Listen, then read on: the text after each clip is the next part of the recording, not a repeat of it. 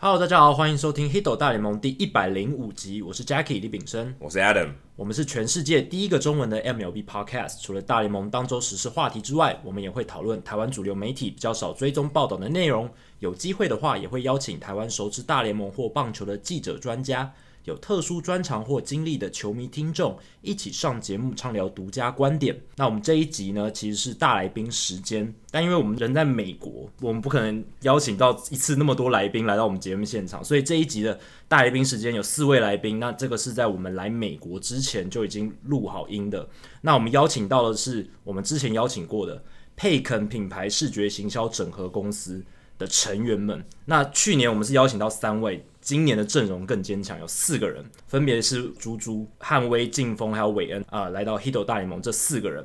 那去年我们现在是第四十七集，二月十一号的时候邀请到汉威、劲风还有韦恩来到我们节目聊大联盟球队还有中华职棒球队的视觉设计。大家如果想听的话，可以回去第四十七集回味一下。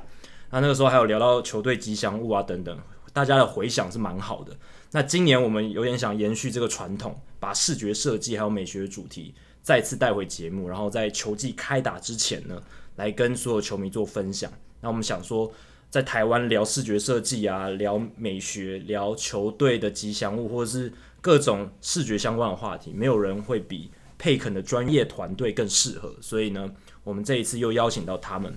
不过在进入大来宾时间之前呢，因为这个礼拜大联盟其实发生蛮多事情的，最大的事情就是铃木一朗在日本的东京开幕系列赛打完之后就宣布退休。很可惜，我们人在美国，在佛罗里达。对，我们在佛罗里达佛罗里达，但我们其实是在一个比较不利的位置，因为是在美国。但是我看到很多台湾的朋友，其实都为了这一次的东京开幕战做足了准备，然后直接杀到东京去看这个系列赛。其实也不太意外嘛。其实大家在去年的时候就觉得这是一个很好的时机，因为你看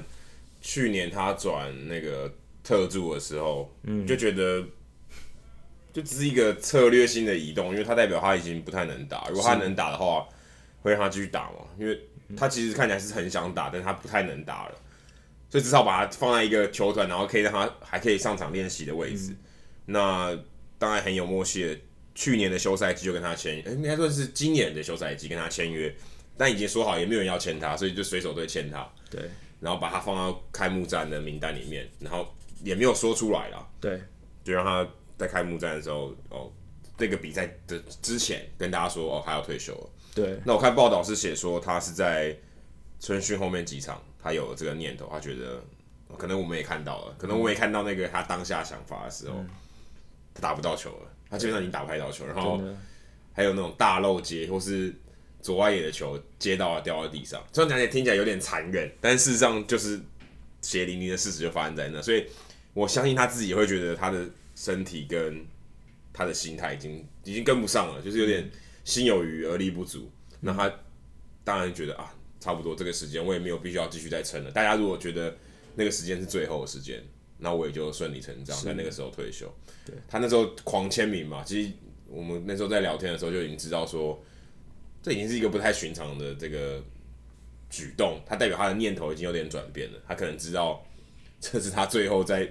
球场边以球员的身份在美国为大家签名的。其实，在日本也是，在东京巨蛋，他也签了非常多球迷，所以对呃，这确实是一个征兆了。虽然说他在东京系列赛有一个镭射肩，让大家再度回味他巅峰时期的那一种精彩的守备表现，可是那真的是在他这个年纪已经很少很少数的表现了。如果有看到他在春训的表现的话，他的打击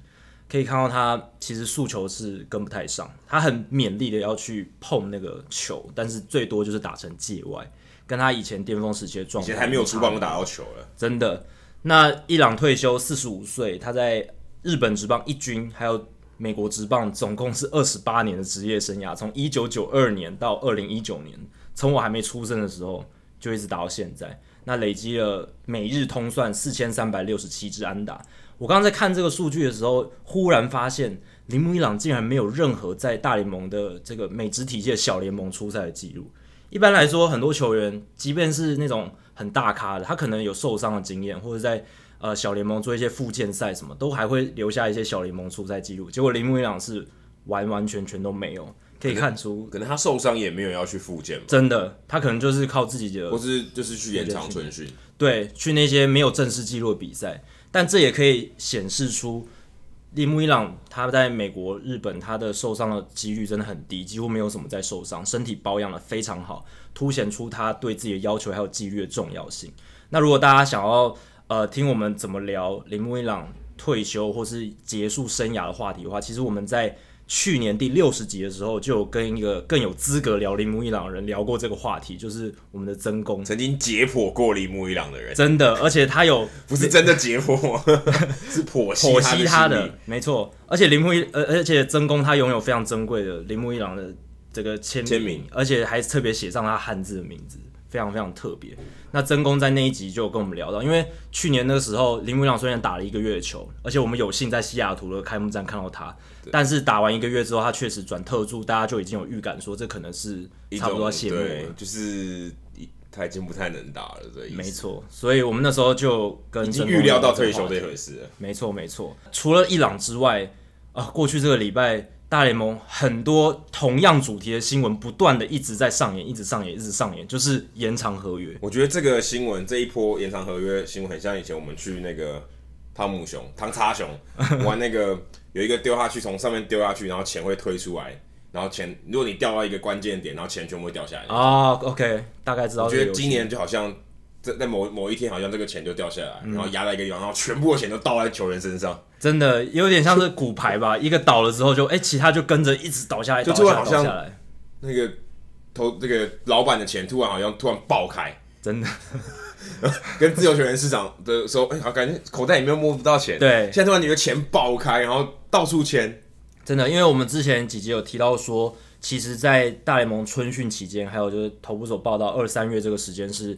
照往例来讲，大联盟球队喜欢跟球员签延长合约的时期。那今年春天，算到 Verlander 这一张，Justin Verlander 这张两年六千六百万延长约为止，是今年春天的第十八张延长合约了。其实这个是有道理的。嗯，大家平常都在球季的时候，第一个他在备战状态，是他可能没有心情，嗯，那或者是他没有那么多时间在球场，嗯，跟 front office 的人一直碰面，是也也许有，但是肯定是很比较短的时间。春训的时候，他基本上一只有半天的行程，没错，他如果今天来到我们所谓的办公室，他就上半天的班，老板说：“哎、那你下午跟我聊一个小时、两个小时，我们好几天的时间，我可以慢慢慢慢聊嘛。”而且球员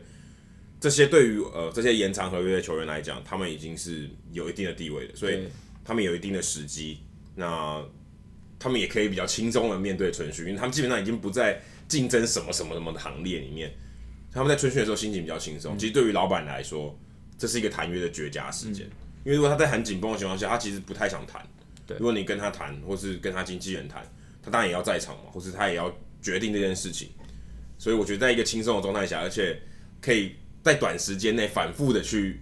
去烦他，去跟他谈，我觉得对于他们谈约是最有效果的。那这些延长合约当中最大张的就是 Mike Trout 嘛。我还记得 Mike Trout 新闻爆出来的时候，我们还在 红袜春训基地的球员球队商店里面购物，然后结果这个新新闻就跑出来，那天还阴雨绵绵，对，阴雨绵绵。然后其实看到的当下并不是那么意外，因为 Trout 其实跟天使已经有这样子互相好感的念头，已经蛮久一段时间就了。眉来眼去。眉来眼去很久。那这张合约真的非常大啊，虽然账面上是说十二年四亿两千六百五十万美元，但其实就是把它原本剩下两年合约，再加上十年三亿六千万美金的延长。那这笔合约呢，如果你去看 Trout 他贡献的 WAR 值啊，他的市值，他球场上的表现，其实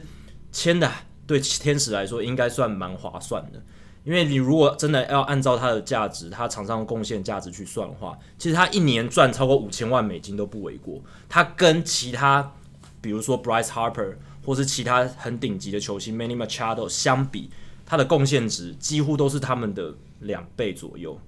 所以可以想见，天使队呃为什么想要用这么大的合约把他留下来，让他当终身的天使人？那 Mike Trout 他自己本身呢是一个不太喜欢招引太多注意力的人，他也喜欢呃天使这个洛杉矶橘郡这个地方比较安静的环境。那他会想要继续留下来，也算是一个合理的决定。但是 Bryce Harper 他想要组队的这个呃努力呢，就可算说是失败了。这样，我我想从来这只是一个新闻的噱头，对因为对他他唯一他唯一的那个 gimmick 就是噱头，是因为费城就是纽泽西算是 Mike Trout 的家乡，然后他最喜欢的是费城人队，是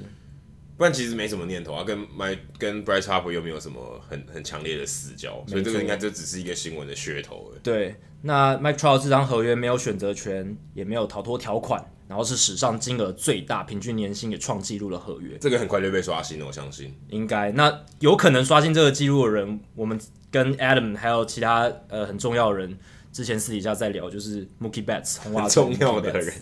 一不是些跟不是不是不跟不是跟 Mookie Betts 本人聊，对，不是跟 Mookie Betts 本人聊，也不是跟什么厉害的经纪人啦，但就是一些私底下朋友在聊天。那 Mookie Betts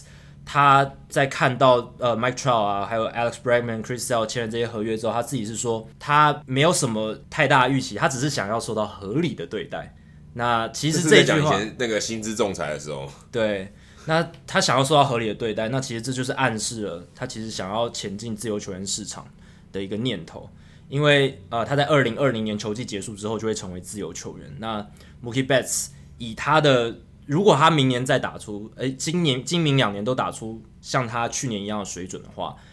他如果跟球队签延长合约，其实吃亏的是他嘛。他如果进入自由市场，会对他比较有利，他能够得到合理的对待，应该是会比他跟球队签延长合约更好的价码。对啊，因为他跟 Mike Trout 最大的差别，目前看起来 Mike Trout 是他本来就很想留在天使队，嗯，Mookie Betts 目前看不太出来他真的很想留在红袜队，虽然当然他当然很适应红袜队的这个文化，但是他如果当然想要测试这个市场，的确他应该是全进自由球员市场，不过、因为大家刚刚我们前面其实没有聊到，是因为大家其实真的是我多多多少少有点因为这个自由球员市场太冷了，嗯，有点感到害怕，所以逼迫了，感觉好像这个点把那个钱都推下来的一个关其中一个关键点，可能是自由球员市场连续两年都太冷了。真的，这个是我觉得最大的导火线。你看，像包括呃 Justin Verlander 是另一个例子啊，他已经三十五岁、三十六岁，还能够签到两年合约，那真的老人老人年金，对啊，而且他的平均年薪比他上一张合约还要高，他原本那一张平均呃后面几年的年薪是两千八百万，那这一张是三千三，所以是更高的。那不管是像 Alex Bregman、Blake Snell、Paul Goldschmidt，其实这几个人还有甚至更特别的，还没有上大联盟的 Elo Jimenez，他们签的这些延长合约，我觉得多多少少都是有点惧怕这个自由球员市场太冷清的一个情况。我觉得最神奇的，我这样看过来看下来，所有里面合约最神奇，我觉得是 Paul Goldschmidt。嗯哼，Goldschmidt 到现在其实如果真的以记录上来讲，他在红雀队根本连一场大联盟球都还没打。真的完全没有，我觉得这比可能像 Eloy Jimenez，因为嗯，有一些人他认为是新秀，我可以绑住，然后之后我们 OK 就都不用谈约。假设，但如果你想要延长续约是另外一回事。那 g o s h m a n 你根本还不知道说他到底适不适应这些东西，他才来春训打一个夏令一个夏令营而已。嗯，你怎么知道他到底适不适合红雀队？真的。然后，然后你就签了五年一亿三千万。对啊，但是我觉得这跟 Jimenez 的合约也有点类似。你怎么知道他是不是赢大联盟？对不对？这个感觉对，可是他低都哦很很特多嗯别。特别。 Jimenez 的这个价钱相对起来，对不对？相对起来低很多。不过 Paul Goldschmidt 他也已经证明他在大联盟是可以很稳定生存，他也打了好几年的时间了嘛，对六超过六七年了。所以在这样的情况下，我能够理解呃红雀为什么要签这一张合约，但是确实也像 Adam 讲的，有一点风险存在，还还是有风险存在。L. Jimenez 这张合约呃有趣的地方是，它是史上第三张零大联盟年资的复数年合约。那前两张分别是二零一四年太空人的 John Singleton 的合约，那时候是五年一千万，还有去年费城跟 Scott Kingery 签的六年两千四百万美金的合约，这两个 track record 都很差。都很差，所以这让人有一点让让人质疑说，诶，白袜签这一笔 Himenez 的合约，六年四千三百万保证年保证的薪资，最高价值可达七千五百万美金的合约，会不会是走了一步险棋？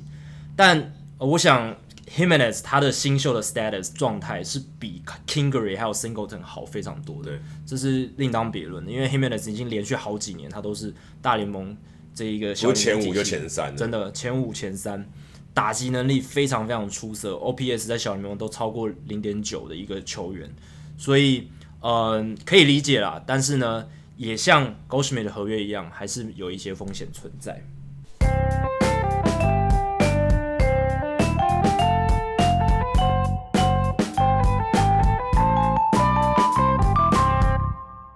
好，这集大来宾时间很开心，可以再次邀请到佩肯品牌视觉行销整合公司的三名成员汉威、韦恩还有劲风来到 Hito 大联盟。那另外这一集呢，还有一个新的成员，他叫做猪猪，也欢迎猪猪来到 Hito 大联盟节目现场。四位好，嗨，大大家家好好，我们一位一位自我介绍一下好了。大家好，我是汉威。大家好，我是韦恩。我是猪猪。嗨，哎大家今天过得好吗？我是劲风。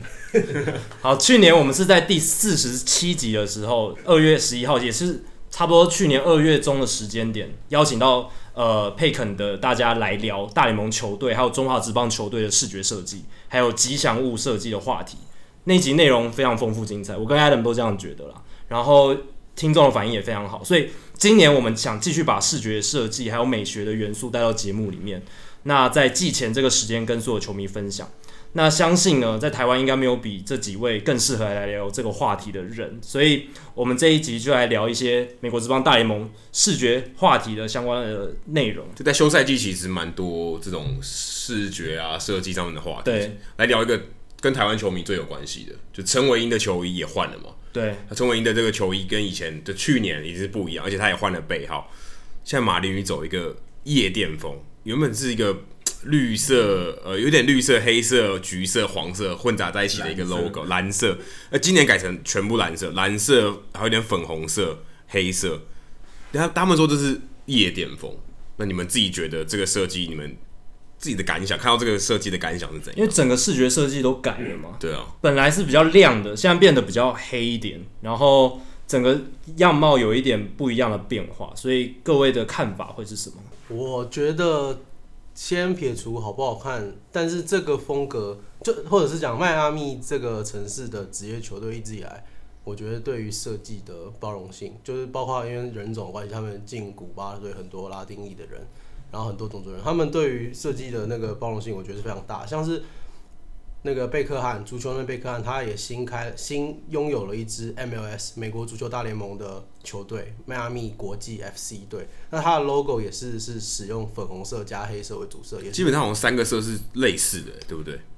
对对对，跟所以马林鱼这三个颜色对，，所以呃，就是尤其是粉红色为主色这件事情，在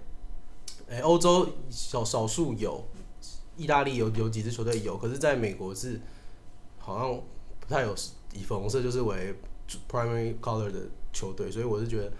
那马林鱼现在这次尝试是以黑色来衬托出那个你刚刚说夜店的霓虹感，这个方法我是觉得很符合迈阿密人这种。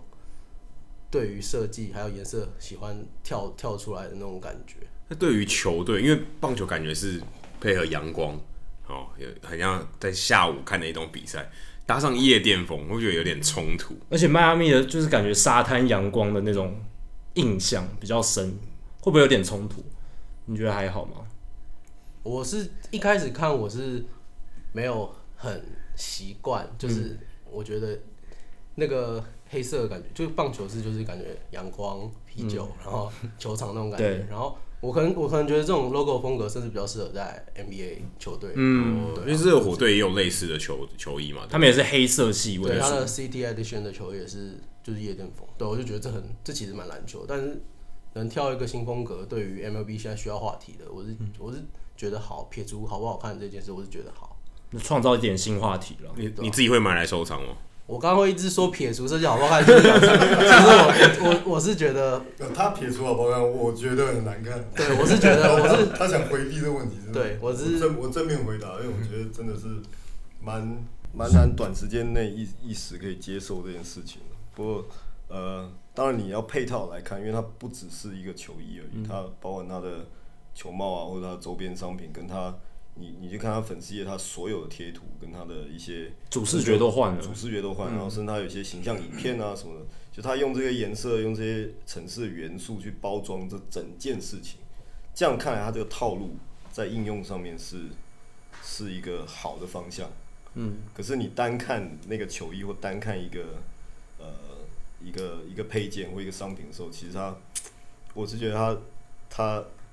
不是大家期待的那个 classic 的那个棒球的感觉。对，因为我最近看他们春训的比赛的实战的照片，他们的 M 啊其实是黑色的，他们的那个 logo 上面球帽上面的 M 是黑色，所以你在远处看，你完全看不到是什么球队，对你就只能看到一个黑色的帽子，然后很淡的这个浅旁边蓝有有蓝色的衬线，对旁边有蓝色的衬线对，所以看起来很像就只是一个黑色的帽子。对啊，因为我我我看他，呃，他们的粉丝，当当那 logo 公布，他们粉丝很多留言啊，很多一些一些一些讨论，有其实正反两极啊。嗯，那有的人会觉得是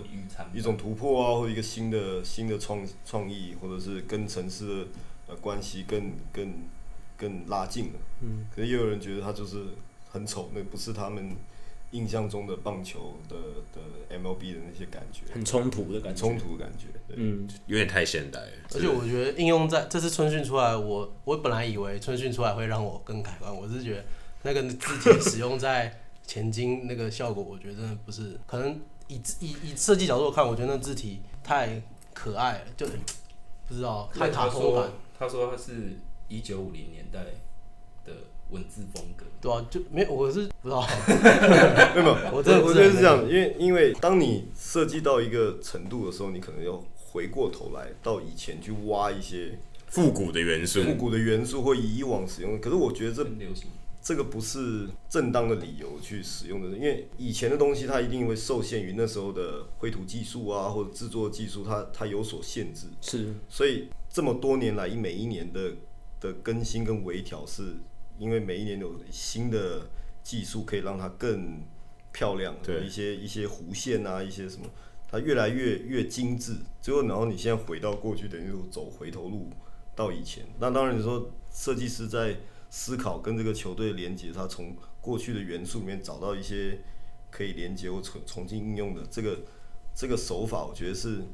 是以往我们都会去这样做，可是你还是要有新的诠释嘛，你实在是还是要用新的技术跟新的新的资源去去美化它。呃，你可以把把它元素拿过来，可你不是拿直接拿来直接拿来用，然后跟大家讲说哦这是以前的，然后就好像好像去用这个理由去去反驳所有不满意的人的那个声音，这样子。因为马林鱼他们的 logo 其实换过蛮多次的，嗯在一九九三年到二零一一年，帮大家复习一下，是一只就是真的马林鱼，然后从那个圆圆圈里面凸出来，嗯然后它是绿色为对为绿色主色，对绿色为主色，然后到二零一二到二零一六变成了就是那种有橘色、黄色比较多的，然后那个 M 上面有一只侧的马林鱼，然后那个 M 里面是黑色，但是他们在二零一七到二零一八，其实大家如果有印象，中间那个黑色被拿掉了，嗯那个 M 里面的黑色变成白色，所以感觉是想创造一个比较明亮的感觉，没想到到二零一九年就整个又全部都变黑色其实，还因蛮为特别的。因为我觉得不同设计团队，它在不同年代嘛，它不同设计团队对在操刀这件事情的时候，不同的想法。因为最早那个 logo，我觉得它太过于写实，很多很多细节，就是它那个细节是不需要在 logo 上出现的。对，它整整只鱼画的很细 致。还还有眼睛，对，还有眼睛的。水花后来那个版本完全现代几何化，我觉对得嗯是漂亮的。可是它现在最新的版本又又回到一点写实的感对，觉，有有比较写实一所以点。你就你又摸不透他 到底他到底这个主事的人到底怎么嗯看待这件事情，因为似乎呃有一点被设计团队在嗯在控制这件事。也不是控制，就是他没有好像没有一个自己坚持的主一轴个一个主毕轴，竟也对，换老板嘛，呃，换老嗯哦板，，老板也换换了，老哦，板，难怪，老板可能喜欢夜想店啊啊，不啊不是 是不是不是，鸡腿应该应该是说，我觉得换了老板，新的老板有新的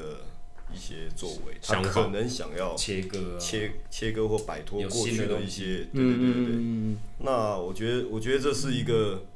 这是一个一种做法。嗯，那像洋基队，他这么传统，这么那个，你新的老板来啊，把那个传统都改掉，哇啊可啊能被会骂死哦。可能会被骂死。对，所以可能不同球队它的呃代表性的东西不一样，它就大家的接受跟讨论程度也会不同。对啊，因为马林也才二十五岁嘛，对啊就算年是轻算算蛮年轻的，算算最最应该算最新的球队，最新一波的啊，呃没有，他们九三年的，而且我三年对，响尾蛇，响尾蛇更跟更新响尾蛇跟光芒比较新，，对，但是他们相对来讲还是非常年轻的球队，所以在 logo 啊或主视觉设计上会比较有弹性他。他比较没有传统的束缚，没错，没错。你这里都没有人觉得它是好看的吗？对，四位有没有人认为其实这个风格是你喜欢的？你会想买的啦，对啊就这样讲，最简单的掏方法。对，你会掏钱买吗这？这真的不会。其实所以四位都不要我我觉得我对马林鱼没有特别的喜好，可是比起上一代，我会觉得这一代比较合我胃口，而且它、嗯如果它的设计主轴真的就是要走呃呃佛罗里达州的夜店风，那种拉那种拉丁美洲文化，那我我会觉得它它为什么会变成黑色为主？因为它要凸显霓虹灯管。如果以色彩学来讲，它它必须凸显它那个霓虹灯的感觉，嗯，所以它就会会有大量的暗色系出现啊对啊。但比起上一代，我宁愿买现在这一套应。该应该说，它整体来看，就是你看它实际的应用跟它的、它的那个铺天盖地的那个程度，我觉得它重塑这个品球队品牌的手法是、是完整的。可是它在可能很多的，像刚刚伟恩讲到，像球衣、球帽上面这些或者字体的样式，不是那么呃到位。不是那么到位，嗯甚至他那个那个那个鱼的描绘的时候，我觉得他那个你光看他那个绘图的节点，对啊，感觉不够，是那我么这不是顺，对，不是很细致。对对对，有有一些这个问题，我觉得他是未来他可能还有蛮多空间可以去慢慢调调整，慢慢慢去调对，可是以整体来看，它的方向我觉得是一个突破是好的，可是里面会有很多应用上面出现的问题，那可能他们他们的呃调整的反应速度要要要加快。所以可能很很快，明年又会再改版。我搞不好我觉得会我觉得会微调会反正他们就像我们刚刚讲，很年轻，然后可以接受很多尝试性的改变。他们球队也在转型，所以主视觉的调整，我觉得还算是蛮合理的可，是不管怎样，它引起大家的注意。对，选择黑色，我相信跟他们战绩有点关系。对很忧郁的感觉。战战绩长黑，战机长黑。好，那除了马林鱼有改变他们视觉设计之外呢，其实大联盟这个球季还有很多球队都有在他们的 logo 上面做一些微调，像是费城人，费城人就很有趣，他们的 logo 本来是一个棒球场的形状，里面夹着 Phillies 这个 logo 图示，还有后面一个费城的自由中，但今年新这一个新的球季，他们的 logo 变成把外面那一个形状去掉了，背后就只剩下自由中，而且自由中从白色变成蓝色，那 Phillies 还是在前面。那不知道大家会怎么看费城人改变这一个 logo，他们的思维会是怎么？我我觉得以前棒球队可能都必须要要让别人知道说，哦，我是棒球队，所以它会有很多棒球元素，比如扇形、本垒板的形状。但其实其实他们这个队徽看久了啊、其实蛮复杂的。嗯，就是我以前一直都没有去注意说，哦，费城的队徽里面那一个白白的底到底是什么？你就想要低调，对对不对，让你第二眼才看得到。我以前真的不知道那是自由中，真的，刚刚谁说是像你的电话？猪猪 啊，对，就是说那个自由中的图示像那种比较古早式的电话哦那，种转转盘式的，因为它那个上面那个挂的那个钟那一横，看起来像话筒，哎对，所以你会觉得好像是电话。如果你把那话筒拿掉，看起来就好像还好了。所以我觉得，呃，应用到现代的应用上面，可能越简单，我们现在就走的是越极简的风格，现在是当道嘛。那嗯，其实我觉得他把很多关于棒球的元素拿掉，我觉得用意应该也是这样，能让这个 logo 里面的元素越少，那它被注意的地方就会越明显。了而解且，像是在那个 NBA 费城七六人，我有注意到这几年很强喜欢强调钟这个东西。嗯他们设计的，他们不是改 logo，他们是在 T- 图像 T 上面的表现。像是我最近有看到有一件是把七跟六，然后组成一个钟的形状，嗯那就很明显看得出钟，然后也可以代表费城那边对于美国独立对，跟美国历史这段的意义的存在，就比较不会像是费城人那边就只是把它当一个元素，然后也没有，因为也是它这也是历史悠久的 logo，所以没有像现在像是刚前一段讲的与时俱进的设计去把一个好一个东西变得更好。对，我觉得像这方面七六人那边做法比较好，那可能费城人也有发现，所以他可能也慢慢跟进，然后之后可能也会随着时代去改变。对吧所以有以后可能连钟都不见了，只剩下 Phillies。也有可能，也有可能，因为其实你就一个球队的设计来看，这些都是它的应用嘛，它可以只有字，然后加上中，然后再加上球场的扇形，它可以有三种应用，所以呃，我我我我觉得它只是选择了哪一个组合来当主要那个 logo，可不代表旧的 logo 就被舍弃啊，被舍弃他，不对对一定对要。一因次为每次都要完整出现。今天讲自家中，嗯，这个组合它的外框形状是不规则的，所以当你要做成一个 patch，在放在球衣上或做成一个什么标章的时候，它还是要有一个外框，外框 嘛。那个外框的形状可能是圆形，可能是菱形，可能是扇形，对，所以这是组合应用的问题。嗯，那另外是我觉得它以前就像我刚刚讲的，就是说它可能以前的呃电脑的绘图软体的关系，以前制作的那个呃限制、啊，限制，它它也许就是真的是手手绘或手剪、嗯手缝的方式去，所以它没办法像现在那么细腻的去呃注意每一个，你知道这三个元素叠在一起的时候那个每一个细节，欸啊所以它它有裂缝哎、对它呃它那个钟上面有裂对啊缝，自由钟有个裂缝，所以我就说它它组合在一起的时候很多 negative space 是不漂亮，所以会会让你觉得它的、它的整个整个 logo 的完整度是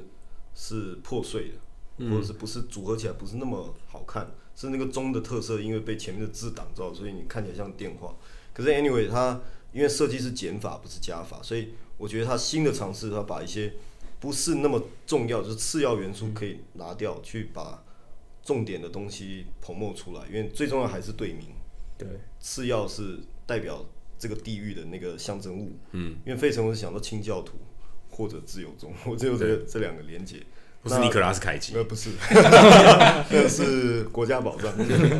所以，anyway，就所以所以我觉得对他来讲，这个 logo 里面扇球场扇形这件事情是最不重要的。是。所以他选择拿掉之后改一个新的气象，我觉得是是是一个好的尝试。那还有一个令我百思不得其解，就是我们去年其实有聊过老虎，他们把他们那个古英文的 D，然后在球帽上面的字样放大，结果他们今年又把它改回来了，就是改了一年之后又把它改回来，这令我百思不得其解，不知道四位有没有任何的想法，他们为什么这么做？从设计师的角度来看一下，这这是怎么回事？我觉得是比例的问题，就是你这个 logo 跟呃帽帽子的这个帽冠，其实帽嗯冠有高有低嘛，对所以其实呃 New Era 帽子，尤其球员版的帽子，它其实它的帽冠蛮固定的，只是说你这个低大一点小一点，在就你实际你在你在设计或者你在想的时候，你看那个打样出来，然后你感觉不错，可你在球员穿在身身上，然后电视镜头上啊镜头拍下去，电视上看的感觉，或者你在手机上面看比赛的时候的对感觉又不一样。是所以这要重盘去考量，就是说在所有的界面上，它显示出来的效果到底是大一点好还是小一点好？因为我觉得它大一点小一点，因为它那个低的最下面的笔画是往下对，延伸的，所以它其实呃应该说超过这个低的字高之外的那些笔画都不应该被计算进去了。就是所以它大一点的时候，也许是想说我让呃不要受限于这个突出去的笔画，所以我让它大一点。哦，可是实际上在在看的时候，可能就觉得，哎、好像又有点太要把它改回来。可是我我觉得这个这个是没有一定得怎么样，只是、可能只是他手痒们的设设计师手痒，或者会是哦不想会要设计师跟东调流西行调，对啊。跟韩风老帽？不过他们应该不会，现在流行他们脑子里应该没有韩国这件事情，现在什么他们流不会都看要韩小剧 logo 越小越好，因为呃老老帽上面 logo 小，对啊没错可是棒球帽还是棒球帽，它的那个队徽还是队徽，它不会小到跟老帽当然上面当然它没有这么小啦。对啊，所以我说他那个微调只是可能他看了一年之后觉得嗯还是以前的效果 最好，越嗯，看有越感不顺眼。又把它改回越想去越了。不对劲。对，那还有另一个改变是很有趣的，就是大联盟之前球员名字啊，他们在背上都是用一个 name plate，就是一个、哦没，有，不是所有球队，不是所有球队，有一有一些球队光芒队跟印第安人队，光芒队印第安，就是某一些球有节队，俭，呃，我觉得他们只是习传习惯那个样式，就日是本的就他们的那个是一条的，会有一个哎布块，有一个对布块有对，一个贴贴布布，然后就好 NFL 球衣其实也都还是这样子，其实我觉得蛮帅，那一块蛮帅，就是球衣上面是用一块名字的部分，后面有一块布，这样像贴布上面贴在球衣上，对对对，但是今年完全没有了。就取消掉了。大联盟球队现在没有球队用这样子的，对，刚好胡志伟待了两个球队都都是都是有 name play，的、所以他今年他就没有了。啊，对，那这个 name play 在球衣制作上面有跟没有，到底有什么差别？优劣会是在哪里？这个可能真的很冷门，对啊我相信很多球迷可能不会我发觉现得。他，你要回到最原始的时候，他当初会有这个呃方式，一定是要解决，比如说球衣大家轮着穿这件事情。哦，他把它撕下来，我私下，因为我的我的布章，我的名字是绣在布片上，然后布片缝在衣对服上，所以我要把它撕下来替换，是很快速的事情，我不用重新做一件球衣。嗯，那我们台湾呢，有些球员早期旅美，他们从小联盟开始，他们的经验都是到小联盟之后给你什么。因为峰峰哥也讲过嘛，给你什么尺寸你穿得下，你就是那个号码。嗯，所以他其实他的球衣在物资比较缺乏的球队是是呃互相换穿的。嗯，那有一些 MLB 的球队甚至连名字都没有，就是洋基队嘛统，计就是他保留的传统。那有些红袜也是，那有红袜就主场啊，对啊，那有一些球队是有这个 name play，对那那我觉得跟他们早期的怎么去呃替换球员名字啊，因为球员会被交易嘛，球衣可能会破掉，要要要更新球衣，所以他在物资不是不是物资，就是比较资源缺乏的情况下，这样子的方式是可以快速去替换替换，对，像什么解跑，马拉松前面有个号码牌，对然 对后就把对，它马上撕换掉。对，不要马上换掉，就对马上可以换一个新的球衣，对，光芒跟印第安人的共通点是，他们都是小市场球队，小市场球队。而且尤其像光芒，他们球员流动率非常之快， 所以这有可能是一个原因。嗯所以，所以我觉得他早期有这个，然后后来变传统就保留下来。可是现在，因为现在的呃加工技术太方便太快，而且现在 Majestic 在在处理这球衣的速度跟它的那个市场反应的那个方式也也非常快速。那跟加工技术啊，跟什么提的提升都有关系，所以其实慢慢慢慢就不需要以往的这些做法去你说加快速度或者是节俭这个球球衣的浪费，其实现在对现在这个市场上不需要这样做。讲到现代跟传统，刚刚我们其实应该要聊到说，红人队是一个非常老的球队，他今年要庆祝一百五十周年，嗯哼，他们决定说要把一百五十周年以来所有穿过的球衣，然后轮流在场上 demo 给大家看，嗯就是他们这一百五十年来穿过哪哪一个哪些时期，穿过什么样的主场球衣，什么全部都有，展示出给好给像他就好像一个复古的展览一样，太一整个球季，太酷了，有十五种对，哦，而且而且他们还有一个最特别的，就像古巴队一样，他们有红色的球裤，整条都是红色太的。帅了！现在在大联盟应该没有这种没有这种裤子，台湾有一队，就魏全龙啊不，是现在有，奇力红衫，哦，吉利红色，对对对对。很冷，也是比较冷门的球队。 对，这是业余城邦的队伍。对可像这种帅复古趴，有算复古趴嘛？但是他们是已经宣告好说哪哪几天穿什么颜色，然后可有可能会有很复古的球衣。好险 Chris Sale 不在那一队啊，不然他可能会 把它抢。撕掉， 那你们怎么看？就尤其你们有参与过球队的行销，然后在对复古球衣，有时候可能就像可能富邦悍将以前是新农牛，可能穿新农牛的球衣上场。那你们是怎么看这个这个球衣在行销上面，甚至尤其有复古这个角度，你们是怎么看的？我我觉得从商品的层面来看，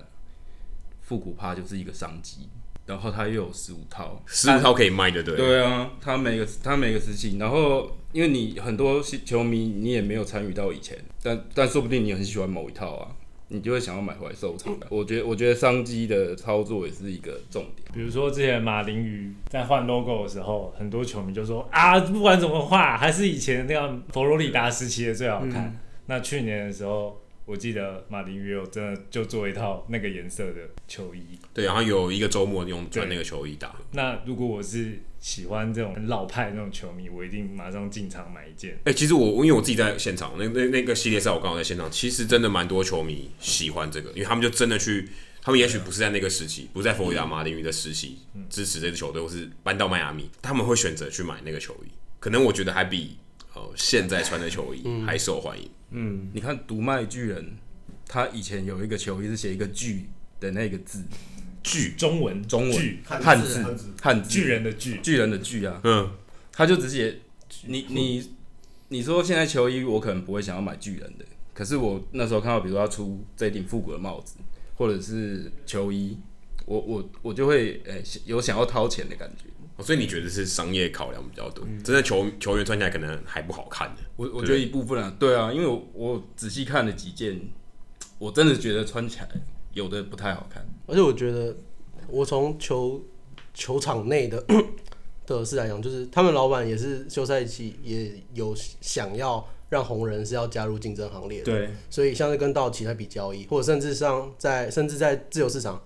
也想要花钱了，对虽然说可能没有像是其他像是签本其他种这样那么夸张，可是所以想说他们可以趁这一百五十周年的时候，然后也可以提醒到大家，我还是有大红机器那个时代，然后我又又前面又讲了我要花钱了，就是我觉得也是一种决心的展示示，展示，对。嗯嗯嗯，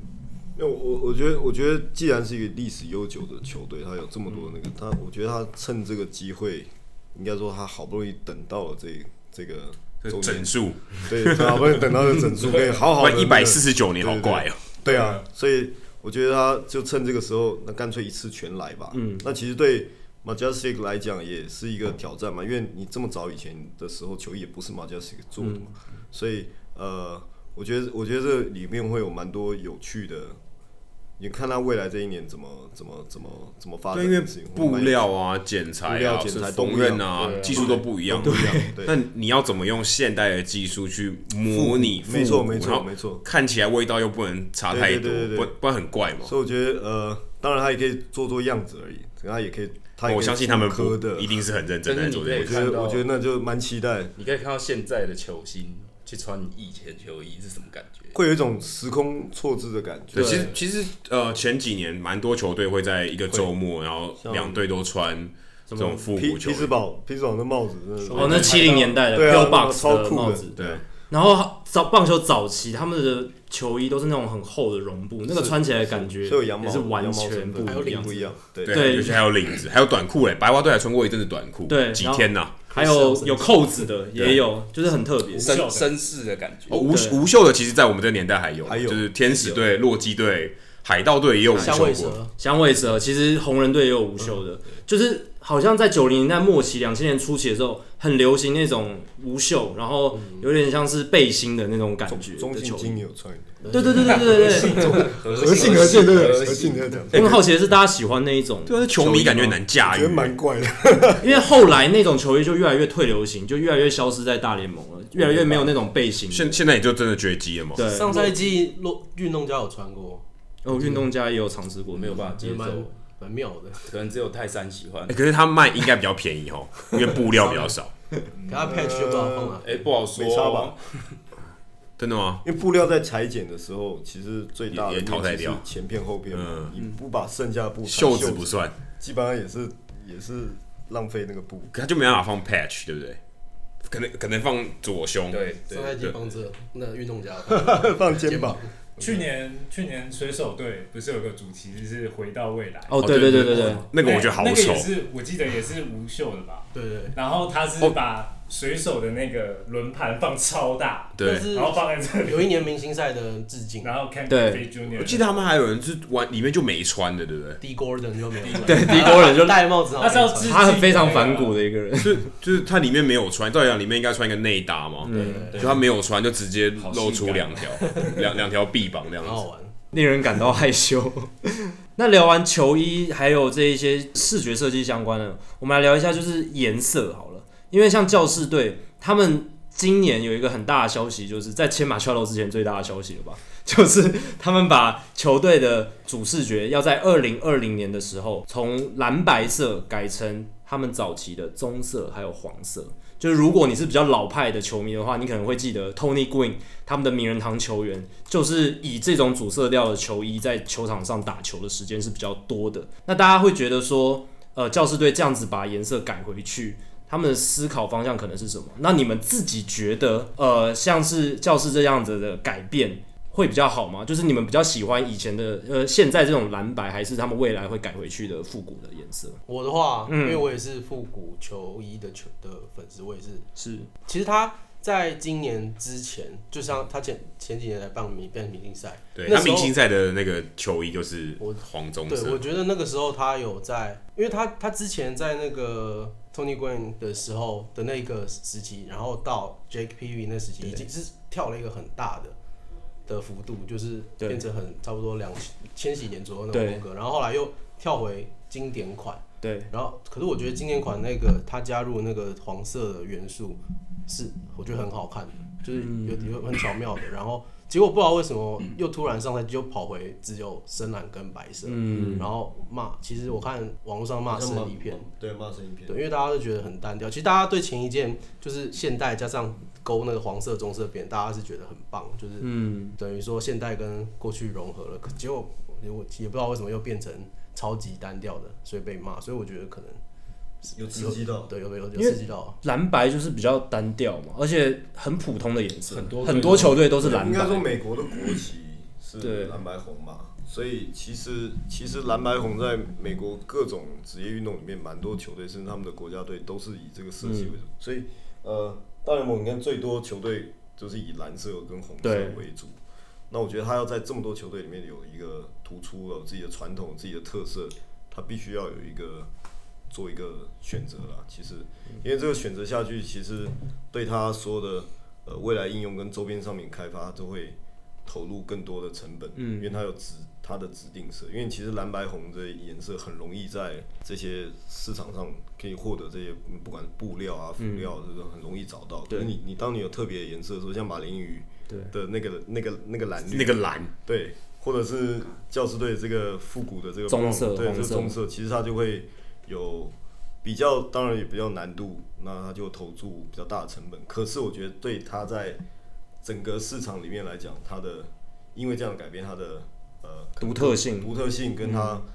呃球队的影响力也会变大，就这是是给一个好的选择。给马乔多一点颜色瞧 瞧。对，给他一点颜色瞧瞧。他以为是蓝色，就到那边就变 因为咖土啡色色。。棕色、黄色。其实我觉得这样子比较能够凸显他们自己的个性啊。而且圣地亚哥它是一个充满阳光的地方嘛，然后也有很多沙滩的那种印象，所以我觉得棕色、黄色还蛮适合他们的。不过也要看肤色啊了。哎、可我觉得像棕色，就棕色几乎是没有球队用棕色嘛，黄色有啊，海盗队对用黄色，棕色没有人用，一定有它的，一定有它的道理嘛，对不对？就是那你们怎么可看能都？跟我觉得跟种族没有关系，可是以以往的棒球，在呃早期的棒球是因为 Jackie Robinson 之前是都是白人运动，所以他的棕色和红色，其实我觉得对白人的肤色来讲是呃是好还是不好？是是 OK 的啊，因为它的色阶是比较深的嘛。跟你今天你现在现在棒球场上非常多的黑黑人人同胞，他的棕色没有慎选的话，刚好跟他的肤色，因为那黑人的黑上空黑人的黑有很多种黑，你知道吗？对对，有很黑的跟对有比较嗯浅对，的，至少马林鱼的是很黑，对啊，所以我就我就说那个那个棕色不一定现在穿在现在，因为现在球员的呃黑黑黑人白人的比例跟以前不一样嘛，嗯所以你把以前的颜色拿回来之后，可能会有布料跟肤色适应的问题。在这球场灯光下，在镜头里面出来，这个我觉得也是要看他们真的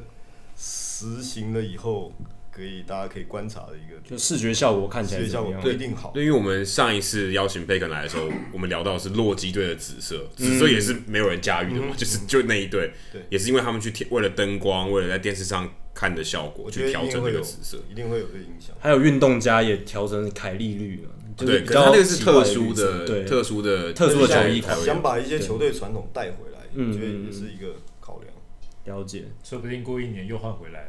就像就像老虎那样，就还是要像实际操台作湾的兄弟象，其实它的黄色也调整过，因为为什么？因为以它的呃原始的设定那个黄的色号做成的球衣，其实太明亮，所以球场灯这样照下去的时候，其实太强，会那光会刺到眼睛会。刺眼，会刺眼。所以黄金圣衣啊，就是对，就是要后来他亮们有把这个黄调暗，有把哦它。调暗，所以可是你在灯光下看，你还是你觉得的那个黄。可饱是和实际上度还是在对对对，实际上实际上的黄是比较暗的，可是，在球场的荧那个水银灯下面，它是它是显现出你脑中印象的那个黄。可是，假如你拿原本的黄拿到球场上，它会变，它会爆掉，它会更亮、更明亮。对，因为我可能大家没有想到的是，早期以前棒球比赛都是白天在打，没有所谓水银灯的问题。对对对对对，但有夜间比赛之后，哎、那个光照下去，那个球衣在视觉上的效果就会完全不一尤样。其在镜头里面，因为对，因为它的那个现在的数位的那些摄影机，它还是对会去色温嘛，会对测光，为什么？对啊，所以它。有时候我们看着，哎、明明是对的黄，对的蓝，为什么在电视上看着爆掉？那跟你家用什么牌子的电视有关。假如是某些牌它会比较明亮，对它就会它就会它那个颜色哇，怎么那么刺眼？对，所以后来电视发明之后有电视转播，这个也要考虑进去。对对对对对所以挑选颜色其实真的不是像大家想的这么简单。那我觉得那个也是你做完之后下去了之后看到之后你才知道，所以为什么他们每一年都在微调这些东西，其实就是在修正。那就回到我们前面刚刚讲，他修正了三十年之后，你又回去以前的最早的 对，你就是有点不能理解为什么你要因因因为他们雇佣的设计师每年都有事情做，要有工作，这不个然说啊，伪设计一套躺着等三十年，好像有点怪怪的哦那。当然，球迷或者市场或者现在的资讯传播这么快速的这种、这种这种现代社会，我觉得呃，每大家的期待会很高嘛，而且各方声音都有，嗯，所以球团的每一年在做这些决定的时候，他中盘考量之下，总是会有一些改变要去做，对啊，你不能、你不能千年不变，千古不变这样子，可能会会慢慢在市场上失去一些声音嘛。是而且教室现在的系统里面，其实除了吉祥物以外，完全没有跟教室有关的。对对对他就把其实那个传教士的衣服颜色带回来，搞不好也是。是，哎对他这也他是其实一嗯是那个那个在就是天主教那个传教士修饰修修饰饰穿的那那个个比较像是袍深嗯深棕色的这个袍子这样子，对啊，不然蓝白跟教室到底有什么关系？有其啊实蓝天白云， 蓝 天白云对啊清静的感觉这。名字就不好，都不回来。对，好，哦那我们刚刚在节目开始前，其实有闲聊到小联盟的球队队名。呃，其实队名的设计与发想，其实也是有它的学问在的。那小联盟它队名有趣的地方是，它走很小众的，它不像一般大联盟球队，它要考量大众，它要有很多因素要考量下去，才设计出一个比较适合的名字。但小联盟球队，我们看过很多很奇怪的，Adam 自己就知道一些非常特殊的小联盟的队名。像刚才不是有聊到费城人，费城的三 A 叫厉害 Iron Pigs 铁猪队，这是什么东 西？然然后我觉得他们最我看过那 logo 就是真的是一嗯只猪我，觉得最最妙是他们每一年会有培根的，呃就是 他们会变成培根队，就 OK，就是可能某一个周末他们叫培根队，就队名整个就换然了。后他们的那个球球帽上面就是一条培根然后，还有对战系对列，跟然 Taco 后对跟 taco，所以他们就是一个你要培根还是要 taco，就他们还是有一个话题，而且他们连队名都改了，所以那那场比赛的记录纸上面是 bacon versus taco，你不觉得很酷吗？你不我觉得很怪欸，趣味很啊，特美趣别，味啊，因为就是趣味因为美国很独特美国这么大的领土，它有这么多的小 local 镇的小对镇，它每个小镇有它自己的传统，然后呃，可能某一个邻近的球场，对它就组了一个球队，所以它一定要跟它 local 这些无趣无聊的传统做连接，嗯它才会受到当地的这个这个居民的支持。那如果换一个方法问，如果今天台北啊，假设我们有一个小联盟球队，你们觉得应该叫什么名字？哇哇，小联盟的哦，所以不用管，对，就不用考虑主流市场，不用台北台北人，这好训，或台北天龙人，这也天很龙训。啊，天龙有点太不会太普啊，通台北天龙邻居队刚好主场在天母，哎我这样有骂到人吗？ 天母人可能会拒看。我以前住 天母，或台北嗡嗡嗡队，当然可以，对不对？跟市那个长那一个样，对啊，那个你四年之后就不对行啊，，八年就不能了。换队名 OK 啊，就换再换球衣就好了啊。那不然你们如果家是自己家乡的球队，假如你现在你的家乡有一支小联盟球队，啊那、你们要叫什么名字？就是哎，台南人，我台南人啦，台南嘛，台南哎 Josh 对，广台南叶配了，最有名风炮，台南风炮队。这个如很果棒说这很棒哎，而且感觉棒球比赛风炮乱把队友手炸翻，对，那很酷蛮有士气的。那另外一个像不够啊呃强小联盟对不对？有蜜月蛋糕对，Baby Cat。那我想美食台南一定很多，对啊，可以凑一台个南 还能棺牛材肉汤棺棺棺棺材想板不队，完，虾卷、啊 牛肉汤、虾卷，这是数数都数不完说不。定全台湾都可以出美食队啊，对啊，对，真的新竹公玩队啊，对啊，刚才培根 taco 都可以，这人蛮彰强化的。吧肉圆队啊，超级彰化甜 肉。圆队，彰化今天对战是彰化肉圆队，台南风炮，那台马上中也要出肉圆队有 吧，没有啊肚子都饿起来了呢。对啊，对啊，所以每一个地区都可以有它很自己的特色。城隍爷队，啊只要然成后王吉 祥物就是三太子， 这是对啊，那小联盟球队，猪猪不是有稍微在这个方面有自己有自己的见解嘛？就是对大联盟、小联盟球队的队名这一块，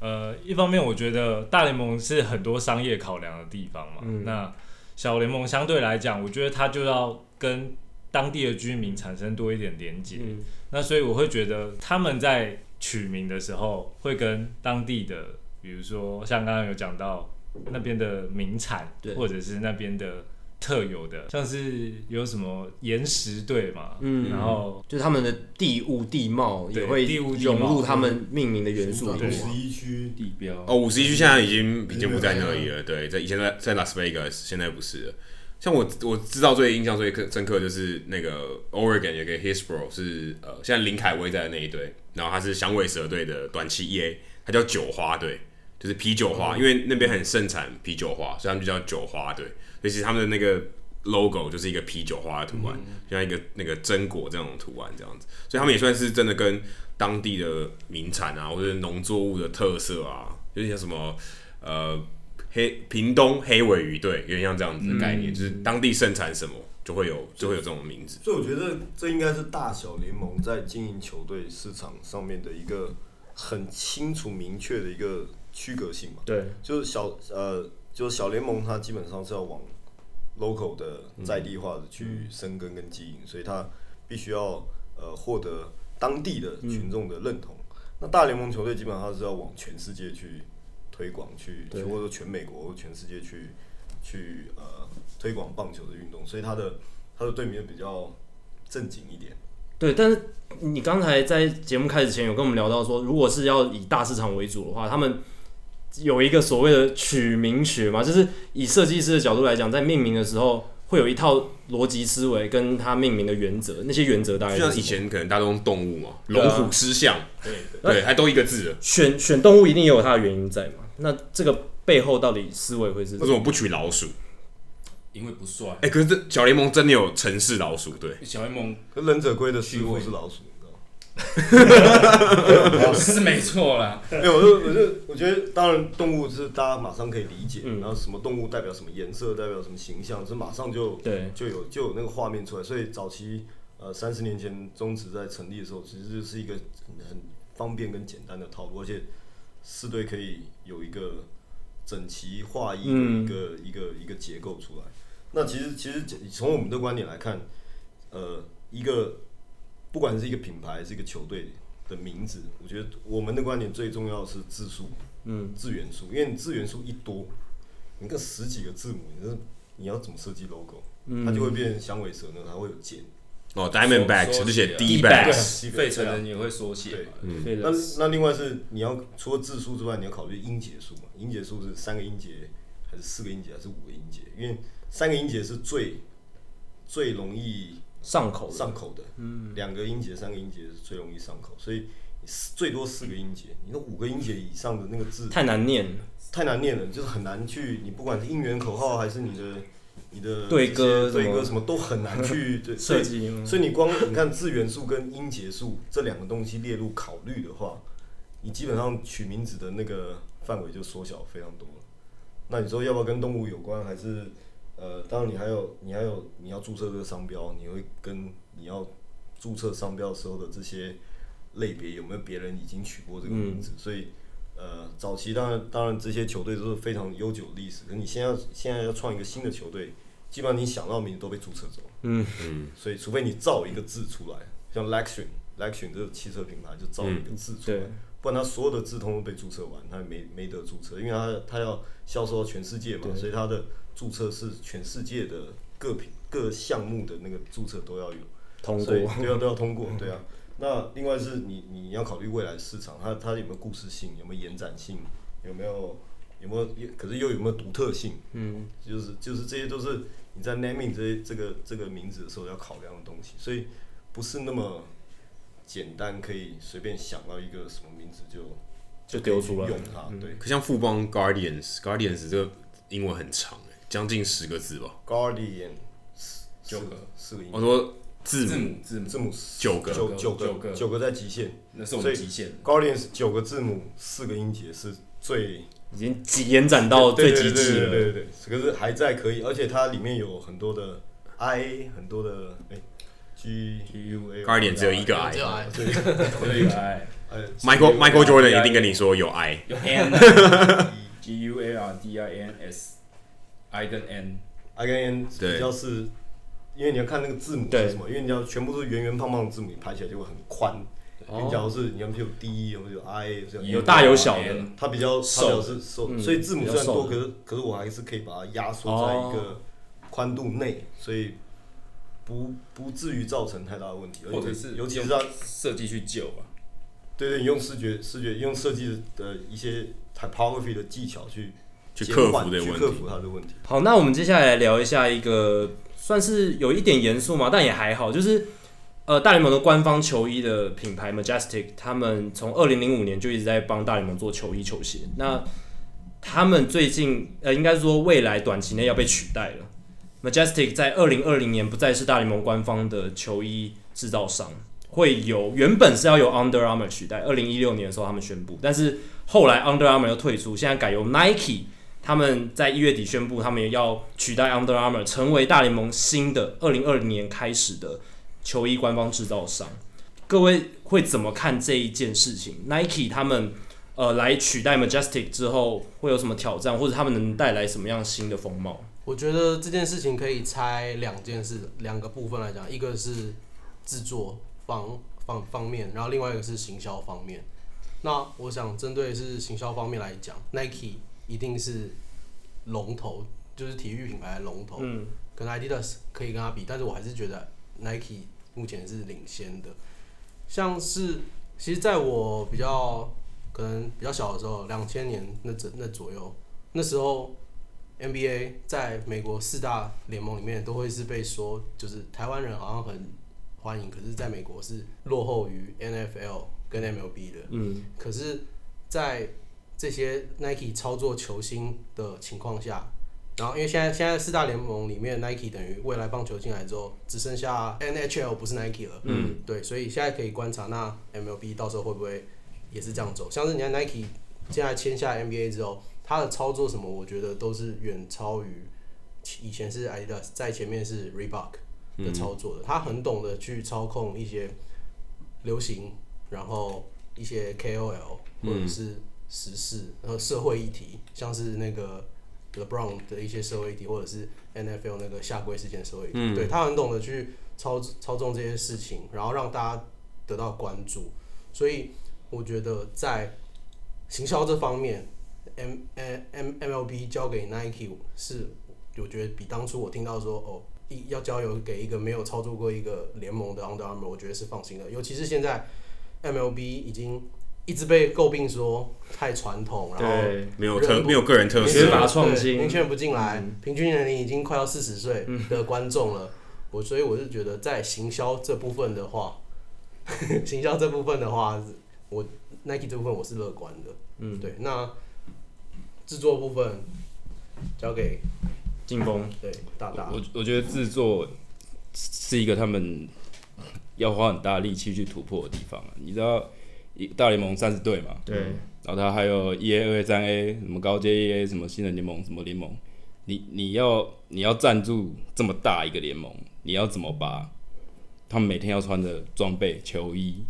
然后换洗的这一些做到好，然后哦，我我我一不够，然后你就要马上补。美国这么大，你要你你看之前那个 Majesty 是花了多少时间把这个基础打好？那你 Nike 现在第一年，我我觉我觉得这是一个他们可能会面临到最大的一个问题啊。那会出现什么样的现象？如果说啊，今天好像衣服不够，会出现这种窘境吗？这感觉好像不太可能，像我想象之内，感觉不太会发生呢。我我觉得我觉得关键在资料库，这个资料库到底在各队的手上，还是在联盟的手上，还是在 Majestic 手上？嗯，因为你看哦，光大联盟一支球队，它还有呃好几个小联盟这层层级嘛，所以每一个层级的球队，假设我们以三十个人来算，加总起来，所谓的一个球队，它代表是好几百人，每一个人假如又有呃四到八件球衣，基本上你看那个量，三十个球队那个乘起来是还有行政人员对啊，，还有行政人员，还有还有备品。你看那个，我我之前看一个影片，他在讲介绍那个大联盟球队的仓库嘛，嗯满满满的备品，他可以马上及时反应去、去提供谁马上调上大联盟，就马上把他的球衣做出来。所以他们的备品的的损耗跟他的那个，他一定抓一个百分比的备嗯品在仓库里。所以这些东西都是呃 Nike 拿下这个呃球衣的。这叫什么？赞助制作权，制应该算制作制跟嗯作权对、的时候，我不知道他们有没有搞清楚这一切，因为什么人穿什么球衣，他的喜好是，因为你知道他都有比较克制化的，因为球我喜裤、欢球衣，松一点，对我要喇叭，我这边要松一点，像洪晨宇的那个我要长很一点长的袖子之类对的，对对对对，然后我的下摆要长一点或怎么样，他每一个人都不一样，所以他每一个人的这些，你看马就是做的球员版的裤子，它上面都有写他的腰围、他的他的裤裆、他的裤长的这些数据，规格都在。这些规格数据全部是手手工绣在那个裤腰上面，所以这些东西是一个资料库。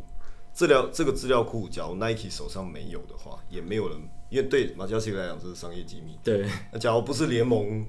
拥有的资料库对给 Nike 的话，基本上 Nike 会有一个非常大的阵痛期。就学习的过渡期要撑过去。可可能有有球员的裤子太紧或太松，对啊对这样，对对对，所以突然突然就觉得，哎、红人队一百五十周年，对啊呃不是不是，是对，红人一百五十周150周年，年嘛？他的那个是发生在今年嘛？ 15套球衣还有还有是今哦年，还有是 今年，马加斯应该做得到，Nike 可能做不到。对啊，一下又要应付十五套不同的球衣的样式，啊所以我觉得，可是你你看 Nike 呃取代 Adidas 到 NBA 的时候，它马上比如说新的布料、新的版型、嗯新的剪裁、新的呃绣花的技嗯术、新的背号跟那个处理的方法，所以 Nike 它有它很新的科技跟技术在改善这一切。好，那包括前一阵子 NBA 的那个总裁不是去公布了一个他们的那个数位球衣哦，对对对，你可以在现场换背号，用 App 就是，其实那个东西是可行的。为什么？因为台湾非常多纺织厂是秘密的、机密的在研究，呃，过电的纤维，所以它可以做智能衣嘛。智能衣都可以发热、可以保暖、可以干嘛、可以冷却。那是因为它的织布的那个纤维里面有，呃，有可电以可以有可以通电，电对。所以这个东西有了，这个纤维有，其实你要显色，显色你要控制它的范围，它就有名字、名字跟跟号嗯你码。你好像穿一个荧幕在身上，对对对对对，然后类似的概然后念。说这是给 Kevin 所以 Durant 的，这因为件他随事情时可以 换， 很方便，超方便。 这件事情在在现在这个科技上是可被执行的。那未来 Nike 会应用在，因为他他他拿下 MLB 的这个权利之后，他会在 MLB 的球衣上面带来什么样的革新跟改变？这是我们很期待的事情。那搭配它的行销、噱头什么，像 NBA 球衣那个可以呃用 App 去呃，完全没有用的一个噱 头，可是它就是一个噱头可以去。扫描，对啊，所以它会带来，它给 MLB 带来什么新意？然后它为什么？我觉得这是可以期待。可是相对，我觉得也也害怕说它会毁掉 MLB 的一些传什统么样的传统啊，或者说它会带给球员哪些的困扰。困扰或不适应性或什么，因为当然每个人的习惯有不同，可是它的布料也许它的弹性，也许它的透气度，也许它的什么延展性会比以往嘛就是一个传统布料还要好，所以也就解决了。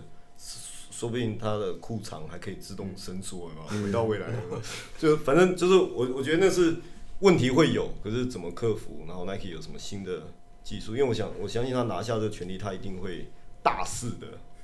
发挥，把所有的新的 idea 都用在这上面，所以它到底会带来为呃明年、后年、明年、后年哦，后年嗯后明年对，明年2020 2020对，明年明年会带来什么样的？因为包括你看，明年 MLB 是这个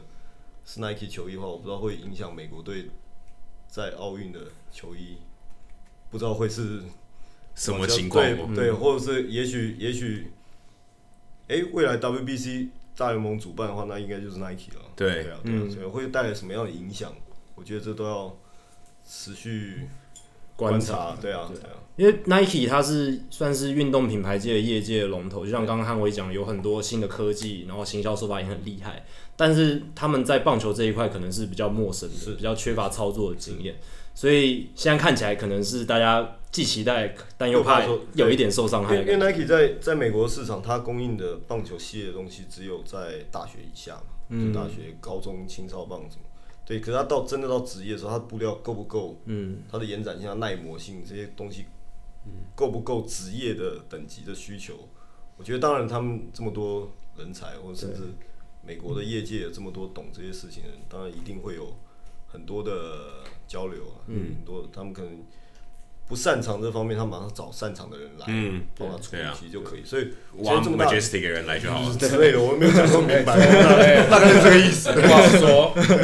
可是我我觉得这件事情他们一定会去会做的嘛，对一定会做的事情，所以也不用那么担心这么大品牌，它一定有它的资源可以，可能可能马杰斯也挖了很多 Russell 的人，对啊，因为小时候穿书蛮 Russell 蛮蛮有可能的。对啊对啊，因为他是一个，可能有些人他的工作就是得跟着呃，球衣，球衣走，对，也也许对啊，所以这就是大家只能期待看看，嗯期待看看，对对对。不过我我我相信明年会是一个很大的一个变革，然后它这个变革会影响全世界的棒球圈，嗯，大家都会可能会跟着这个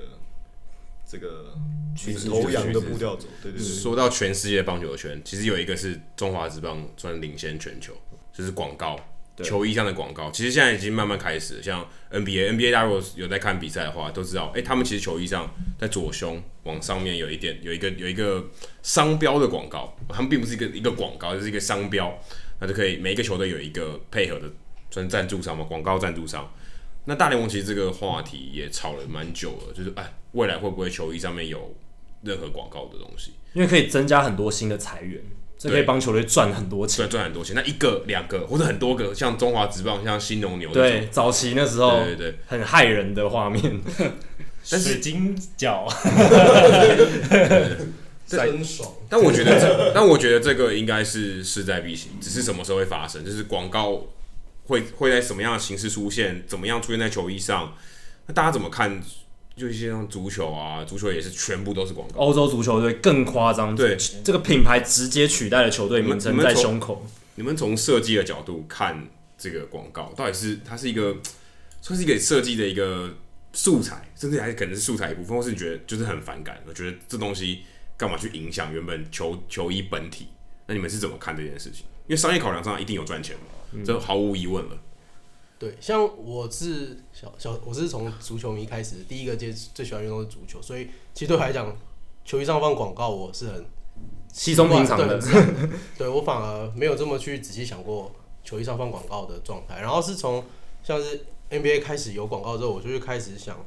为什就是大家是排斥的，就是以没有接触足球的人来讲，这是排斥的。但是，然后我加上我现在做设计来来讲，有放广告一定是对于设计师来讲是噩梦，因为你没办法去改它的，你能你没办法去改它的 logo，不要讲球衣，讲譬如说一些布置物，嗯，全垒打墙什么的，这些东西啊，有你能把它转成单色、干净这样单色，就已经是很伟大的工程了。可是，毕竟人家是你的金主衣食父母你的衣对食父母你不可能就是有这么拽到，就是不要我要好看，所以你给我用只放字，嗯，只放白色，只放黑色的 logo，对，所以这个问题对于设计师，我觉得也是一直以来都很难去避免或者是去改变什么。但是有时候在足球来讲啊，有的时候广告跟球衣之间的关系反而可以。可能可能随着这支球队做了什么经典事，那件球衣变成经典球衣。它虽然是广告看起来是当时看起来土土的、扭扭的，譬如说像是英超的切尔西队，你放 Samsung，嗯，然后每次在在台湾有人看到就觉得，哦，你是 Samsung 的三星队， 对的的哦员工， 更才是员工。对，可是可是他们有一次在欧冠联赛很经典拿一次冠军，没有他们球迷也不会在乎说穿 Samsung 什么，他是以这支球队为骄傲。所以我是觉得，如果你是一个还是一个习惯的感觉啦，就是球广告在球衣上面的问题，对吧、他们就没办法说出我为了胸前而自而战。对，其实某种程度上也是啦，因为他也是他最大金主对啊，最大的金主，他有某种程度上也是为了他们在付出，可这样听起来怪怪的，对， 好像在三星的足球队 如，果会放心脏前面，因为这样听起来更像员工，对，对不对？就是说我为了费城而战，我为了纽约而战，我为了三星而战。对，嗯 听起啊感来觉不一好样像，代工厂的怒火。感觉不太一样。对啊，所以这种你会觉得好像有点喧宾夺主。对啊，所以听听看非足球迷怎么讲。从小我看棒球，其实就一直对花花绿绿的贴布真的是蛮反感的。中华职棒尤其对是如就此嘛。就是对叉叉名床啊，或者是叉叉锅 炉，什么锅炉、叉叉锅。就你长大之后没有买床，你还是买了个床，哦，我真的被脑中只有被一个广印告象了，就有还是有效果，还是有效果。可有是效果真爽，可是当就当你美感是上不太嗯，行。当你是变成设计师的时候，你就会真的很希望他们也能有点 sense。赞助 logo 有没有 sense 这件事情，可能也牵扯到国家的美学教育。对，这个是一个抱怨更，这是一个更大的问题。对啊，我我看洋基球场也都是广告，但我就对觉得很好看啊。嗯，可是台湾如果都是那样广告，然后还都彩色的，我觉得不行。花花对，那一样是 Stanley 也是一个五金品牌那种工工具品牌，可是就很帅。可是如果是台湾的就嗯不知道，哎、可是像他们还是有一些，就 NBA 他们在放这个 logo 在球衣上面，他们还是有做一些调整嘛。我相信他在设设计上还是能尽量让它看起来更融合。说哦，我的这个讲难听点，伤害降到最低啦，就看起来是还是有设计感。我那你们会怎么做？我我觉得这样讲啊，因为职业球队它需要的呃经营球队的裁源有很多，有转播权益金、有广告收入、有商品贩售什么这些，然后然后有门票收入，所以广告赞助在至于一个球职业球队来讲是很重要的一件事情。那对广告商来讲来讲，他要赞助你的球队，他希望他的广告 logo 可以曝光在最明显的地方，或者最贴近球员，因为球员不是代言。这个品牌，可是他穿在球衣上面，因为他赞助的球队，他穿在球衣上面就变相的有点呃打广告，打广告出现在球员身上。那我我觉得这个呃，站在谁的立场来想这件事情都没有错，可是我们要让双方的呃呃叫做什么受益最大化。所以当你一个呃 logo 放在不对的地方，错的 logo 放到错的地方的时候，其实伤害的是赞助商品牌，因为球迷会反感。对对，所以你要怎么把这个呃商标融入在这个球队里面，或者是融入在这个球衣里面，让大家觉得我有你的赞助是一种骄傲，嗯，像欧洲这些足球队一样。对，嗯所以我因为它没有违和感，或者是它是它本身也是一个名牌，然后放在我形象很的球好衣上形象对嗯很好，放我球衣上反而加持我这个球队，哦提升了我的质感。 logo 很那帅 logo logo 本身就很帅，然后摆在球衣上更让球衣更好看，嗯变成一个球衣上面的特色。所以我觉得这些东西就是双赢的效果。嗯所以我我又我又呃对球队来讲，我得到你的赞助，可是对品牌端来讲，我呃也得到了我的呃露出啊，露曝出，光然后球迷是买单的嘛，嗯就是让球迷有反感，所以有时候为了制度而制度，反而会有反效果。嗯，那有巧思的制度，或者是呃有设计合过的有设计过的合宜的制度，我觉得会是双赢的。嗯那 NBA 的球衣就是这些，你看这些赞助商，他为了要融入这个球队，他可以牺牲自己的企业色，然后融入球队的主标色嗯准主色，让它不是那么突兀，因为。赞助商就是希望我丢这个钱，我就买到这个版位或买到那面积，然后我要最突兀、最明显。可是其实那通常会是反效果，你反而是想办法退到后面来，然后融入这个球队，跟让让球迷会觉得，像譬如说买你买欧洲足球队的球衣，他那个什么什么队，然后就是配这个广告，你就觉得它它结合在一起了，你知道吗？它就是、就是这个广告这个 logo 都代表这个球队。那那我觉得这这个才是呃要双方要对各有妥对协。嗯对对对对、对，所以呃，假如说站在各自立场去去坚持什么是自己最大利益的，我觉得那个会会有会有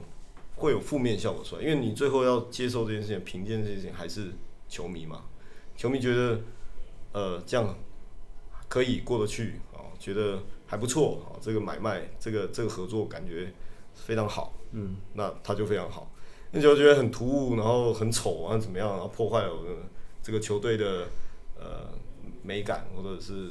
呃让我对这个球队印象不好。那其实他就是连带对这个品牌的印象也不好，扣分对啊，也扣分了， 对啊。对，刚刚提到，其实有提到一个因素，就是国外很多大厂的 logo 其实本身设计的就还不错，它那本身 logo 就这不是错，让他们在做这个妥协的过程是比较适宜的。但是，呃，我们过去在中华职棒在球衣上看到的部分的 logo 看起来就设计本身就不是美感上没有那么好，所以这可能也是一个问题，对不对？就是厂商他们自己本身的 logo，也许诶可以稍微整修一下，或是稍微改进一下，会让整个如果他们要做制度，会做得更完善、更美好。你这这句话讲一半对一半不对，因为对厂商来讲，它 logo 一定是最好看的。对对对，对啊当因然为当然，对就改是叫我改 logo，对对对对对嗯对对啊！我对我改给啊你我我赞助你经费，然后你还要我呃改嗯改对我的指正我 logo，你还们质疑对对啊对就不对，所以我觉得那个是呃大家互相可以去协调理解，可是目的是要两边的利益最大化。对，那我觉得我们站在设计师的角度来看这件事情，就是呃我只我用什么样的手法，或者我怎么去设嗯定这些东西，可以让它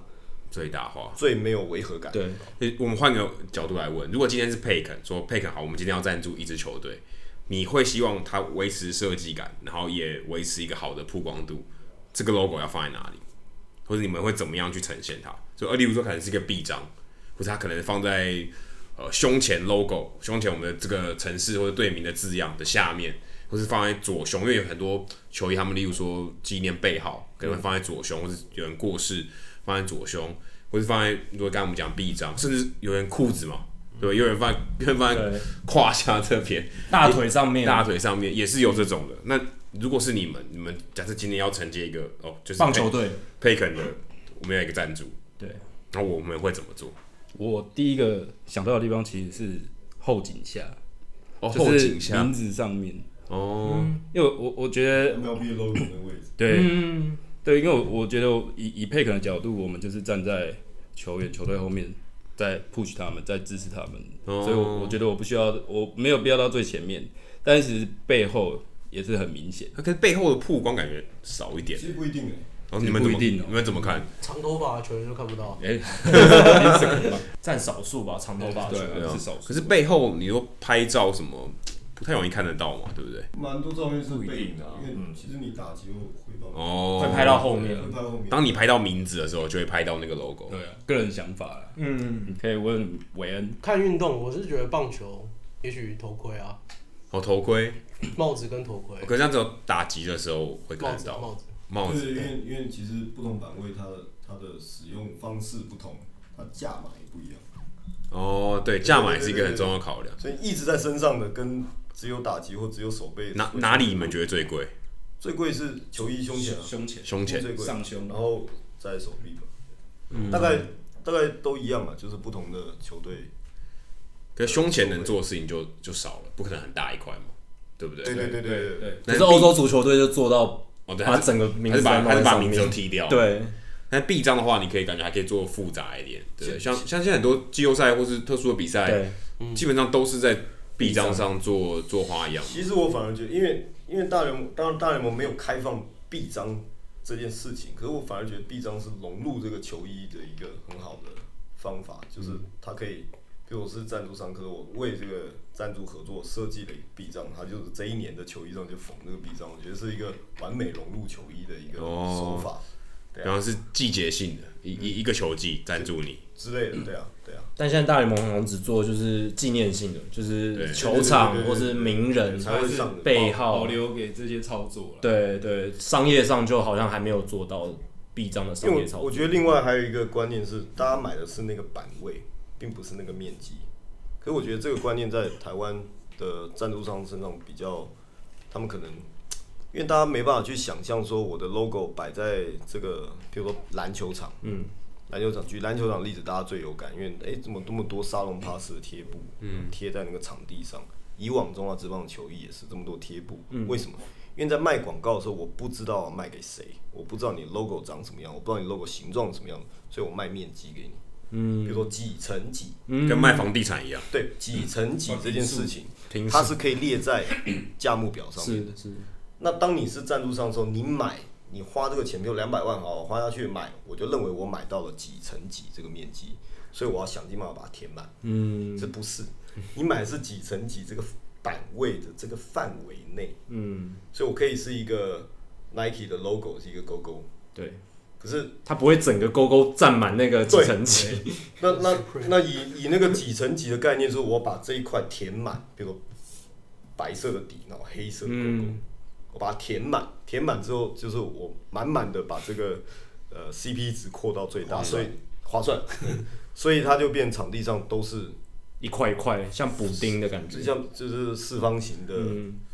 的补丁嘛。可是其实它卖的是那个板板位，而不是那个面积。嗯，可是因为因为大家知道，在卖广告的时候，它的价目表上面是寄生机。用这个长方形来算，用长方形来来那个，所以以往只要没有沟通清楚，赞助商、广告商他会以为他买到的是这个面积，嗯，然后他就要想尽办法填满的面积。所以除了 logo 之外，它还会有一些跑马灯的文字啊，啊，把它塞满满，塞到旁边去，尤其是一些这个一些哎、不要说，哎还是不要说好了， 不好就说，一不些好一些，比如说。说一些广告文案，他也把它塞进去，对嗯，对不对？因为他认为他买到的是这个面积，其实是真的观念观念上的问题。那我们要让我们让整件事情效效益最大化，其实中间需要很多的沟通磨啊合，对，我觉得是沟通，就是沟通，呃，我怎么样做，就是从设计端的角度，我怎么样做可以让你的 logo，让你这个品牌更融入这个球队，然后让球迷也买单，球队也买单，球员穿在身上也觉得与有容颜鱼，有龙烟啊。那我们用一个用设计的手法怎么去，譬如说它的大小、它的位置、它的颜色，这都可以有调整空间嘛。我们怎么去做，让这整件事情更完美？嗯啊，然后这样子才会双赢啊，不然你造成任何一一方的反感，那其实其实对品牌对形你象不好对你品牌形象也不好，对球队可能也会不会有加分的效果。对，嗯，好的合作变联名，坏的合作 变对互相拖累。对这样拖对对对累，互相拖累，所以我觉得对广告赞助是是它是一个不可职业运动里面不可避免的一环，因是嗯为你球队需要这个收入去经营职业球、球队。那为什么以往 NBA 或大联盟它不需要这个？因为我觉得美国的职业运动在在创立初期它就没有这没有这个选项在，嗯他们都把它放在球场上，对，因为它票房其实够多，然后它票房够指引它整个嗯对球队的人。那现在只是对它来讲只是多的在扩充再收扩入充，收入，对，因为他们的开销也越来越大，对那个球员的薪水越来越高，对不对？所以他他还有空间去扩充收入。可是其实，在他们之前的操作上面是不需要想到这些东西，嗯想到这些东西的。可是像欧洲职业球队或者亚洲职业球队，他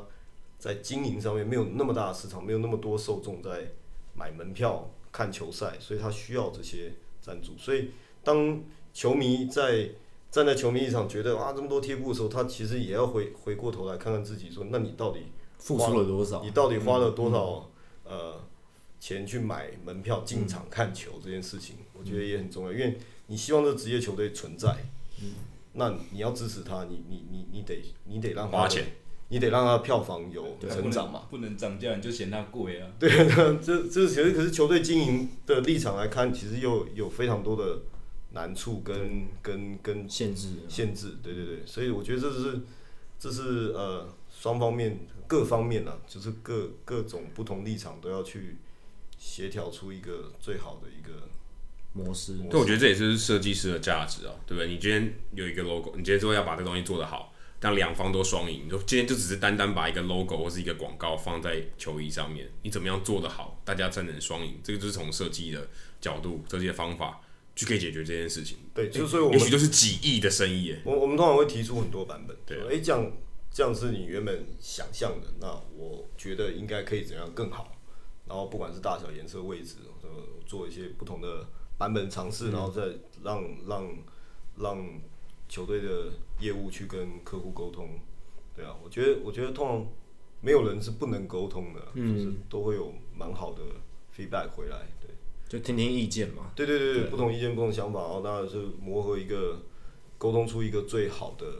的版合本作合作方嗯式。我觉得，然后这样可以创造双赢，这是这是呃最大利益最大化的一个呃必必走的一条路。嗯嗯所以现在的操作跟以往，你知道，光卖版面，你有谁谁丢钱，谁上上哪个位置，已经不太一样了嗯，。是是是。好，那今天非常感谢佩肯的四位呢，跟我们聊了从球衣设计啊、视觉设计，然后一路聊到行销，还有商业操作的部分。我跟 Adam 这一集感觉又学习到非常多，相信呃各位听众也跟我们一样，透过四位的解说，呃，帮我们了解到很多呃球衣设计啊，还有商业行销操作、职业球队商业行销操作这一块。希望大家可以多多支持佩肯他们。做的设计跟行销的部分。好，那请问在台湾哪些地方、哪些赛事可以看到呃佩肯你们设计的作品还有产品？富邦悍将、富邦悍将、富邦勇士、富邦勇士、胜利羽球、胜利羽球也有，还有 HBL HBL HBL、 SBL、 SBL、 UBA、 WSBL， WSBL，也太多了吧？很多，哎而且哎很都是本土大家很喜欢的赛事，所以希望大家就是，其实大家进场去看那些赛事，就对他们是一种支持了，一种鼓励啊一。种鼓励，一种支持。我就希望大家就是呃能够多进场支持这些比赛，支持这些运动员，支持台湾的运动产业。这对佩肯在做的事情是，我们做设计啊什么这些支持是大家很大的鼓励，对对对。那对我觉得整个运动产业的从业人员来讲，也是也是很大的鼓励，对。好，今天非常谢谢四位汉威、韦恩、猪猪还有劲风，谢谢你们。谢谢。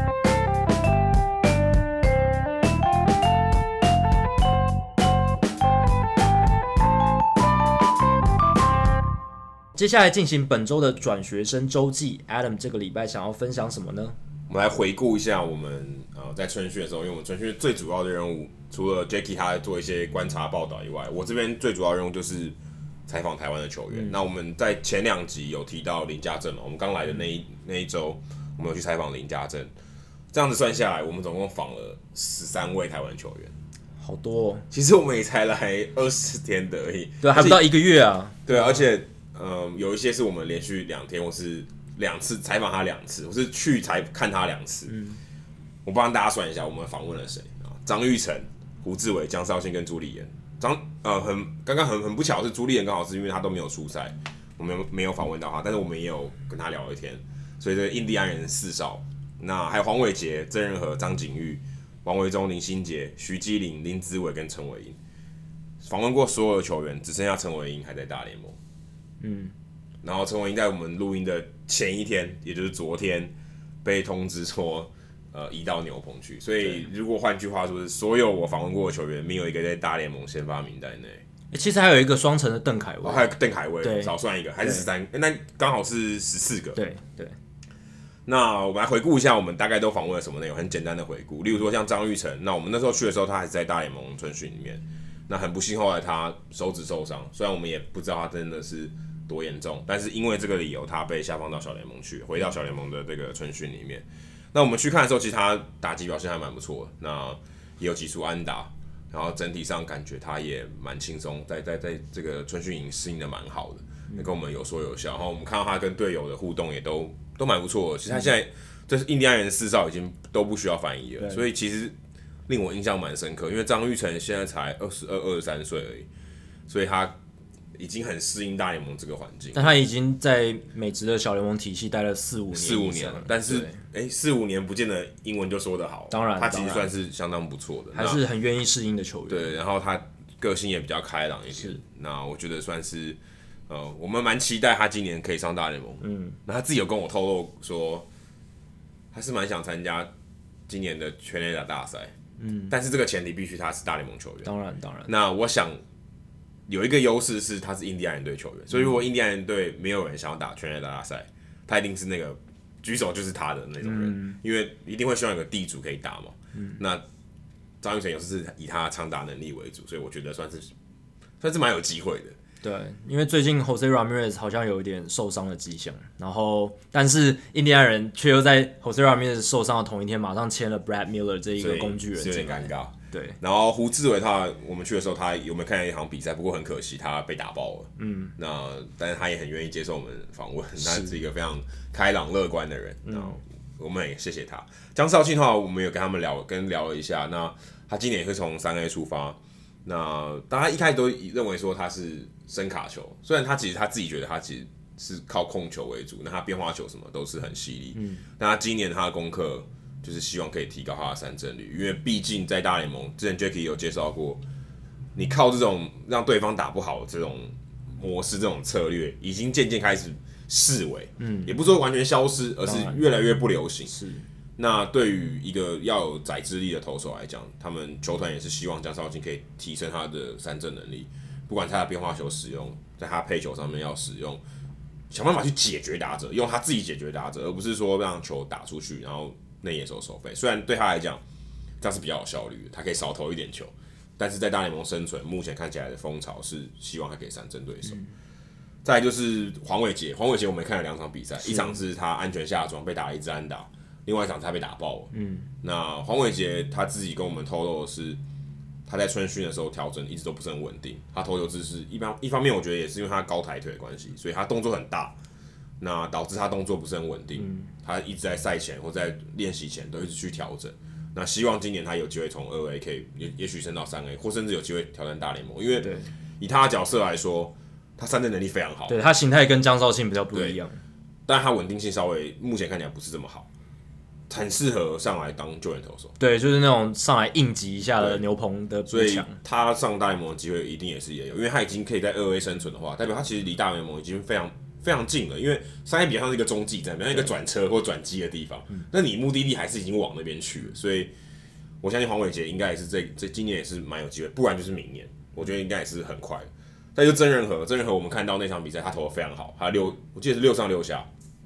我去看了比赛，去访问他，那那次他还让铃木一朗打出一个二垒方向软弱滚地球，也算是他第一次对决，也是最后一次对决。目前看起来，除非铃木一朗复出，曾仁和的状况也蛮不错的。虽然他现他后来也是被降到小联盟，他那那时候其实还没有降到小联盟，是后来才降到小联盟的。那他自己是呃，因为去年表现没有那么好，然后今年他们其实先发投手，因为达比修尔回来了，那这位置比较挤一点。那郑友现在也是回到三 A，算是等待这个机会吧。如果今天有谁需要呃填补这个空缺，他可能就是补上去。那他状况也蛮不错的。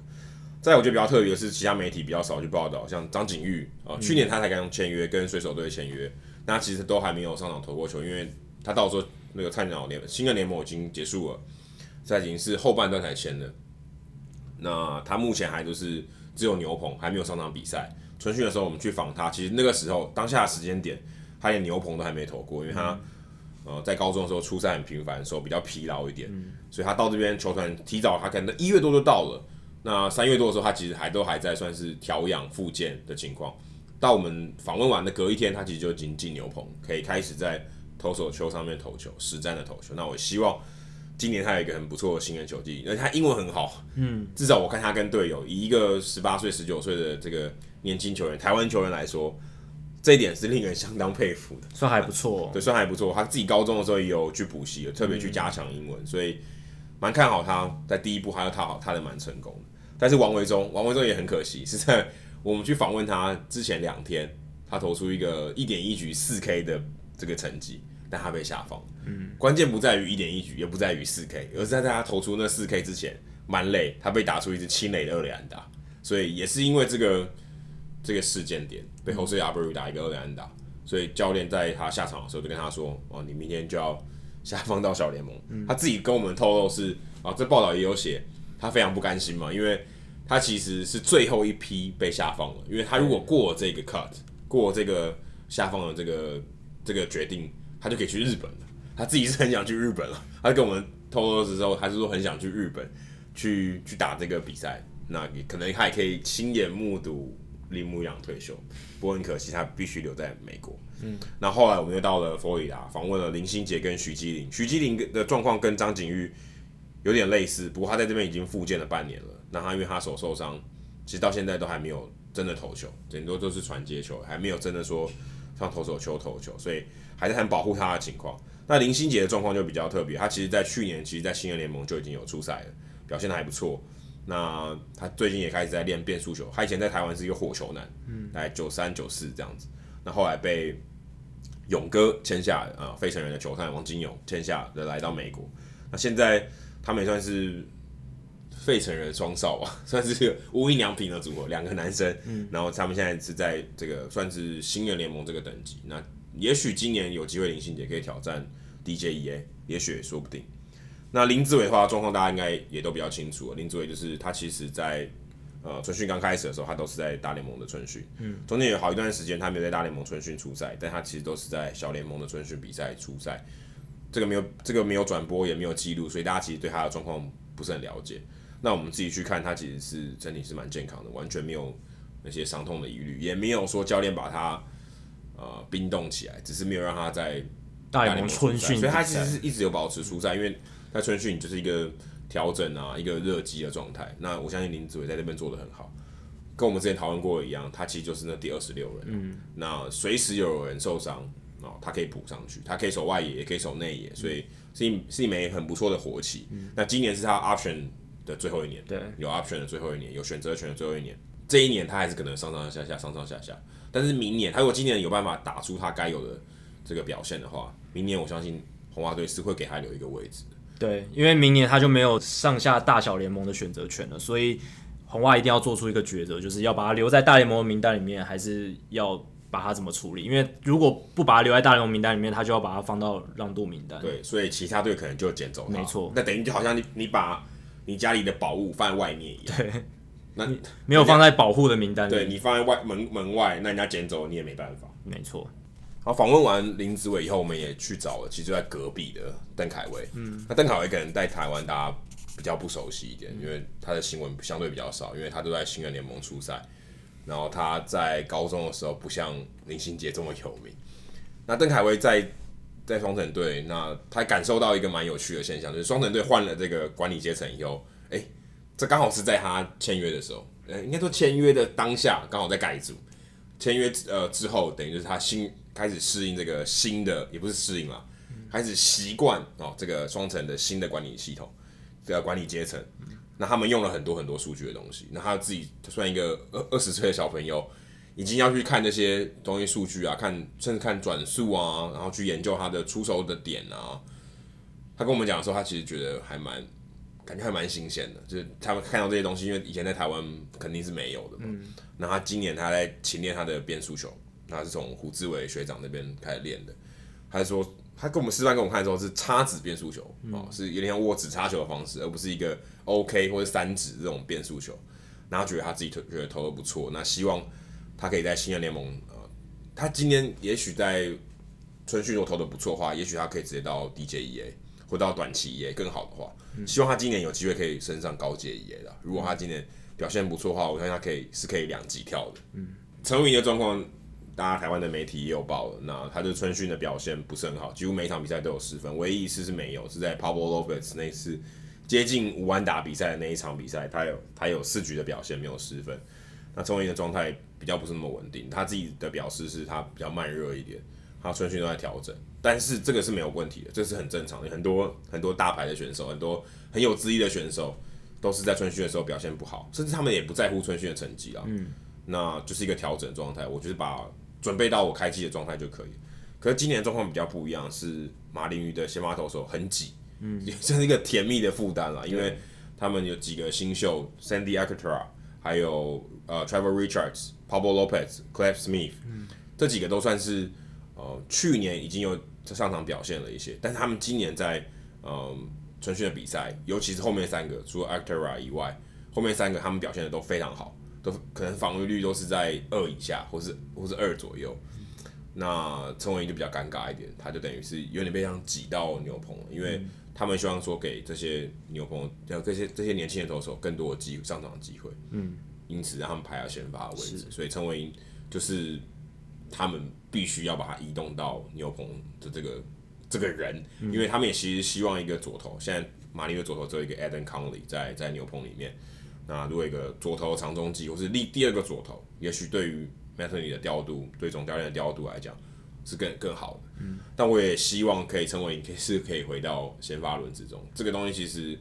呃，也许给他一个月或者半个月的时间，他有机会长中继上场表现，或是今天先发轮子有人出状况，有人受伤，陈伟霆我相信也是很快就可以补回去的。是然后其实我们还有几个呃台湾的球员在亚利桑那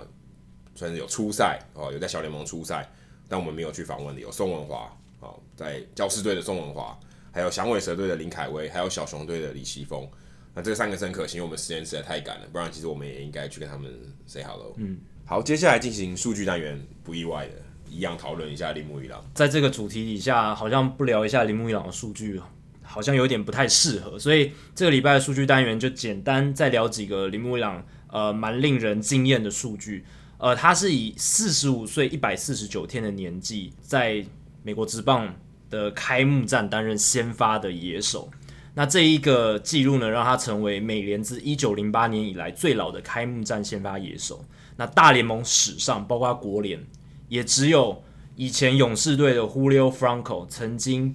以比伊朗更老的年纪担任勇士队的开幕战先发一垒手。但这个要破很简单啊，再把铃木洋找回来，叫他当一垒手就好了，打个一个打西也可以。如果你想要刻意破这个记录的话，是可行的。但是呢，啊、水手可能已经觉得，哎、这一次的给伊朗的这个退休的纪念已经够了，就是在这个开幕赛让他先发。据点不要把它涂成逗点，对，不要在这个歹戏拖，也不是歹戏拖棚， 是这个事件节外生对枝一直下去。因为去年其实就有点这样的味道，然后今年呃，当然是一个很好的谢幕，不过相信未来应该是真的是画下一个句点了。那 Julio Franco 当年在勇士队担任先发一垒手，开幕战先发一垒手是四十五岁又两百二十七天，那那一天是二零零四年的四月六号，他四个打数没有安打。那伊朗是四十五岁一百四十九天，那那一天他只有打一个打数，然后没有击出安打。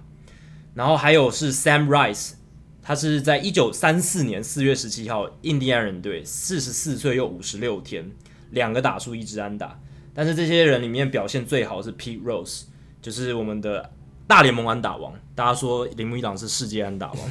那大联盟安打王 Pete Rose，他是四十三岁又三百五十九天，在一九八五年四月八号的时候，代表红人队担任开幕赛的先发一垒手，三个打数两支安打，哇，四十四十三岁开幕赛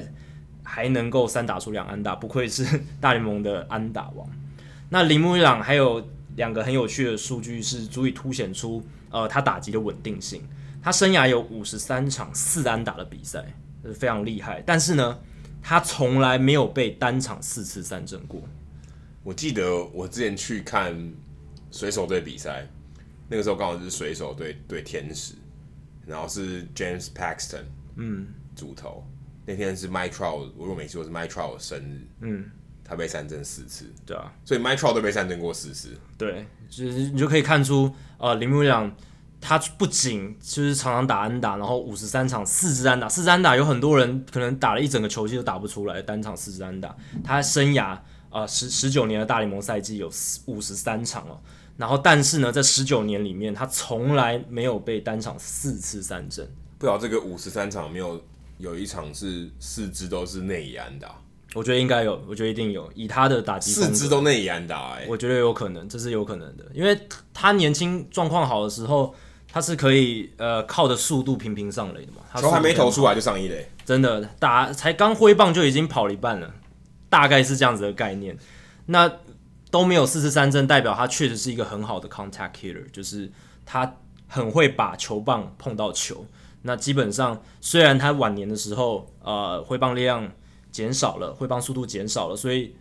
大多数都是碰成软弱的滚地球，造成他的打击威胁力下降。可是年轻的时候，他是不仅能够打到球，而且是可以稳定的击出那种强劲的平飞球，才能让他这一种安打的数量提高的这么快，然后累积的这么快。如果大家喜欢我们节目的话呢，欢迎加入 Hito 大联盟在脸书的社团 Hito 大联盟讨论区 H I T O 大联盟讨论区。加入这个社团，回答三个简单的问题，就可以和我、还有 Jackie、还有其他上过我们节目的来宾以及听众朋友一起畅聊棒球，分享棒球的乐趣。如果大家有任何美国职棒或是棒球的相关问题，也欢迎上我们的官网 hito mlb.com h i t o m l b.com 填写发问的表单，我们会尽可能在节目一个月一次的听众信箱单元上面统一回答、讨论、分析和大家提出的想法和问题。如果想要订阅我们节目的话，也欢迎上我们的官网 hito mlb.com，上面有详尽的订阅解说方式。无论你拥有的是电脑、手机、平板，作业系统是 iOS 还是 Android，都可以免费的订阅。而如果你是 Spotify 的用户的话，也可以在 Spotify 上面搜寻我们节目的名字，也可以订阅我们的节目。另外，也希望大家到 iTunes 的 Podcast 专区，在 Hito 大联盟的页面底下给我们评分和留言，让那些还没有听过 Hito 大联盟的朋友能够更快速的了解我们的节目内容和特色。好，今天的节目就到这里，谢谢大家，拜拜。拜拜。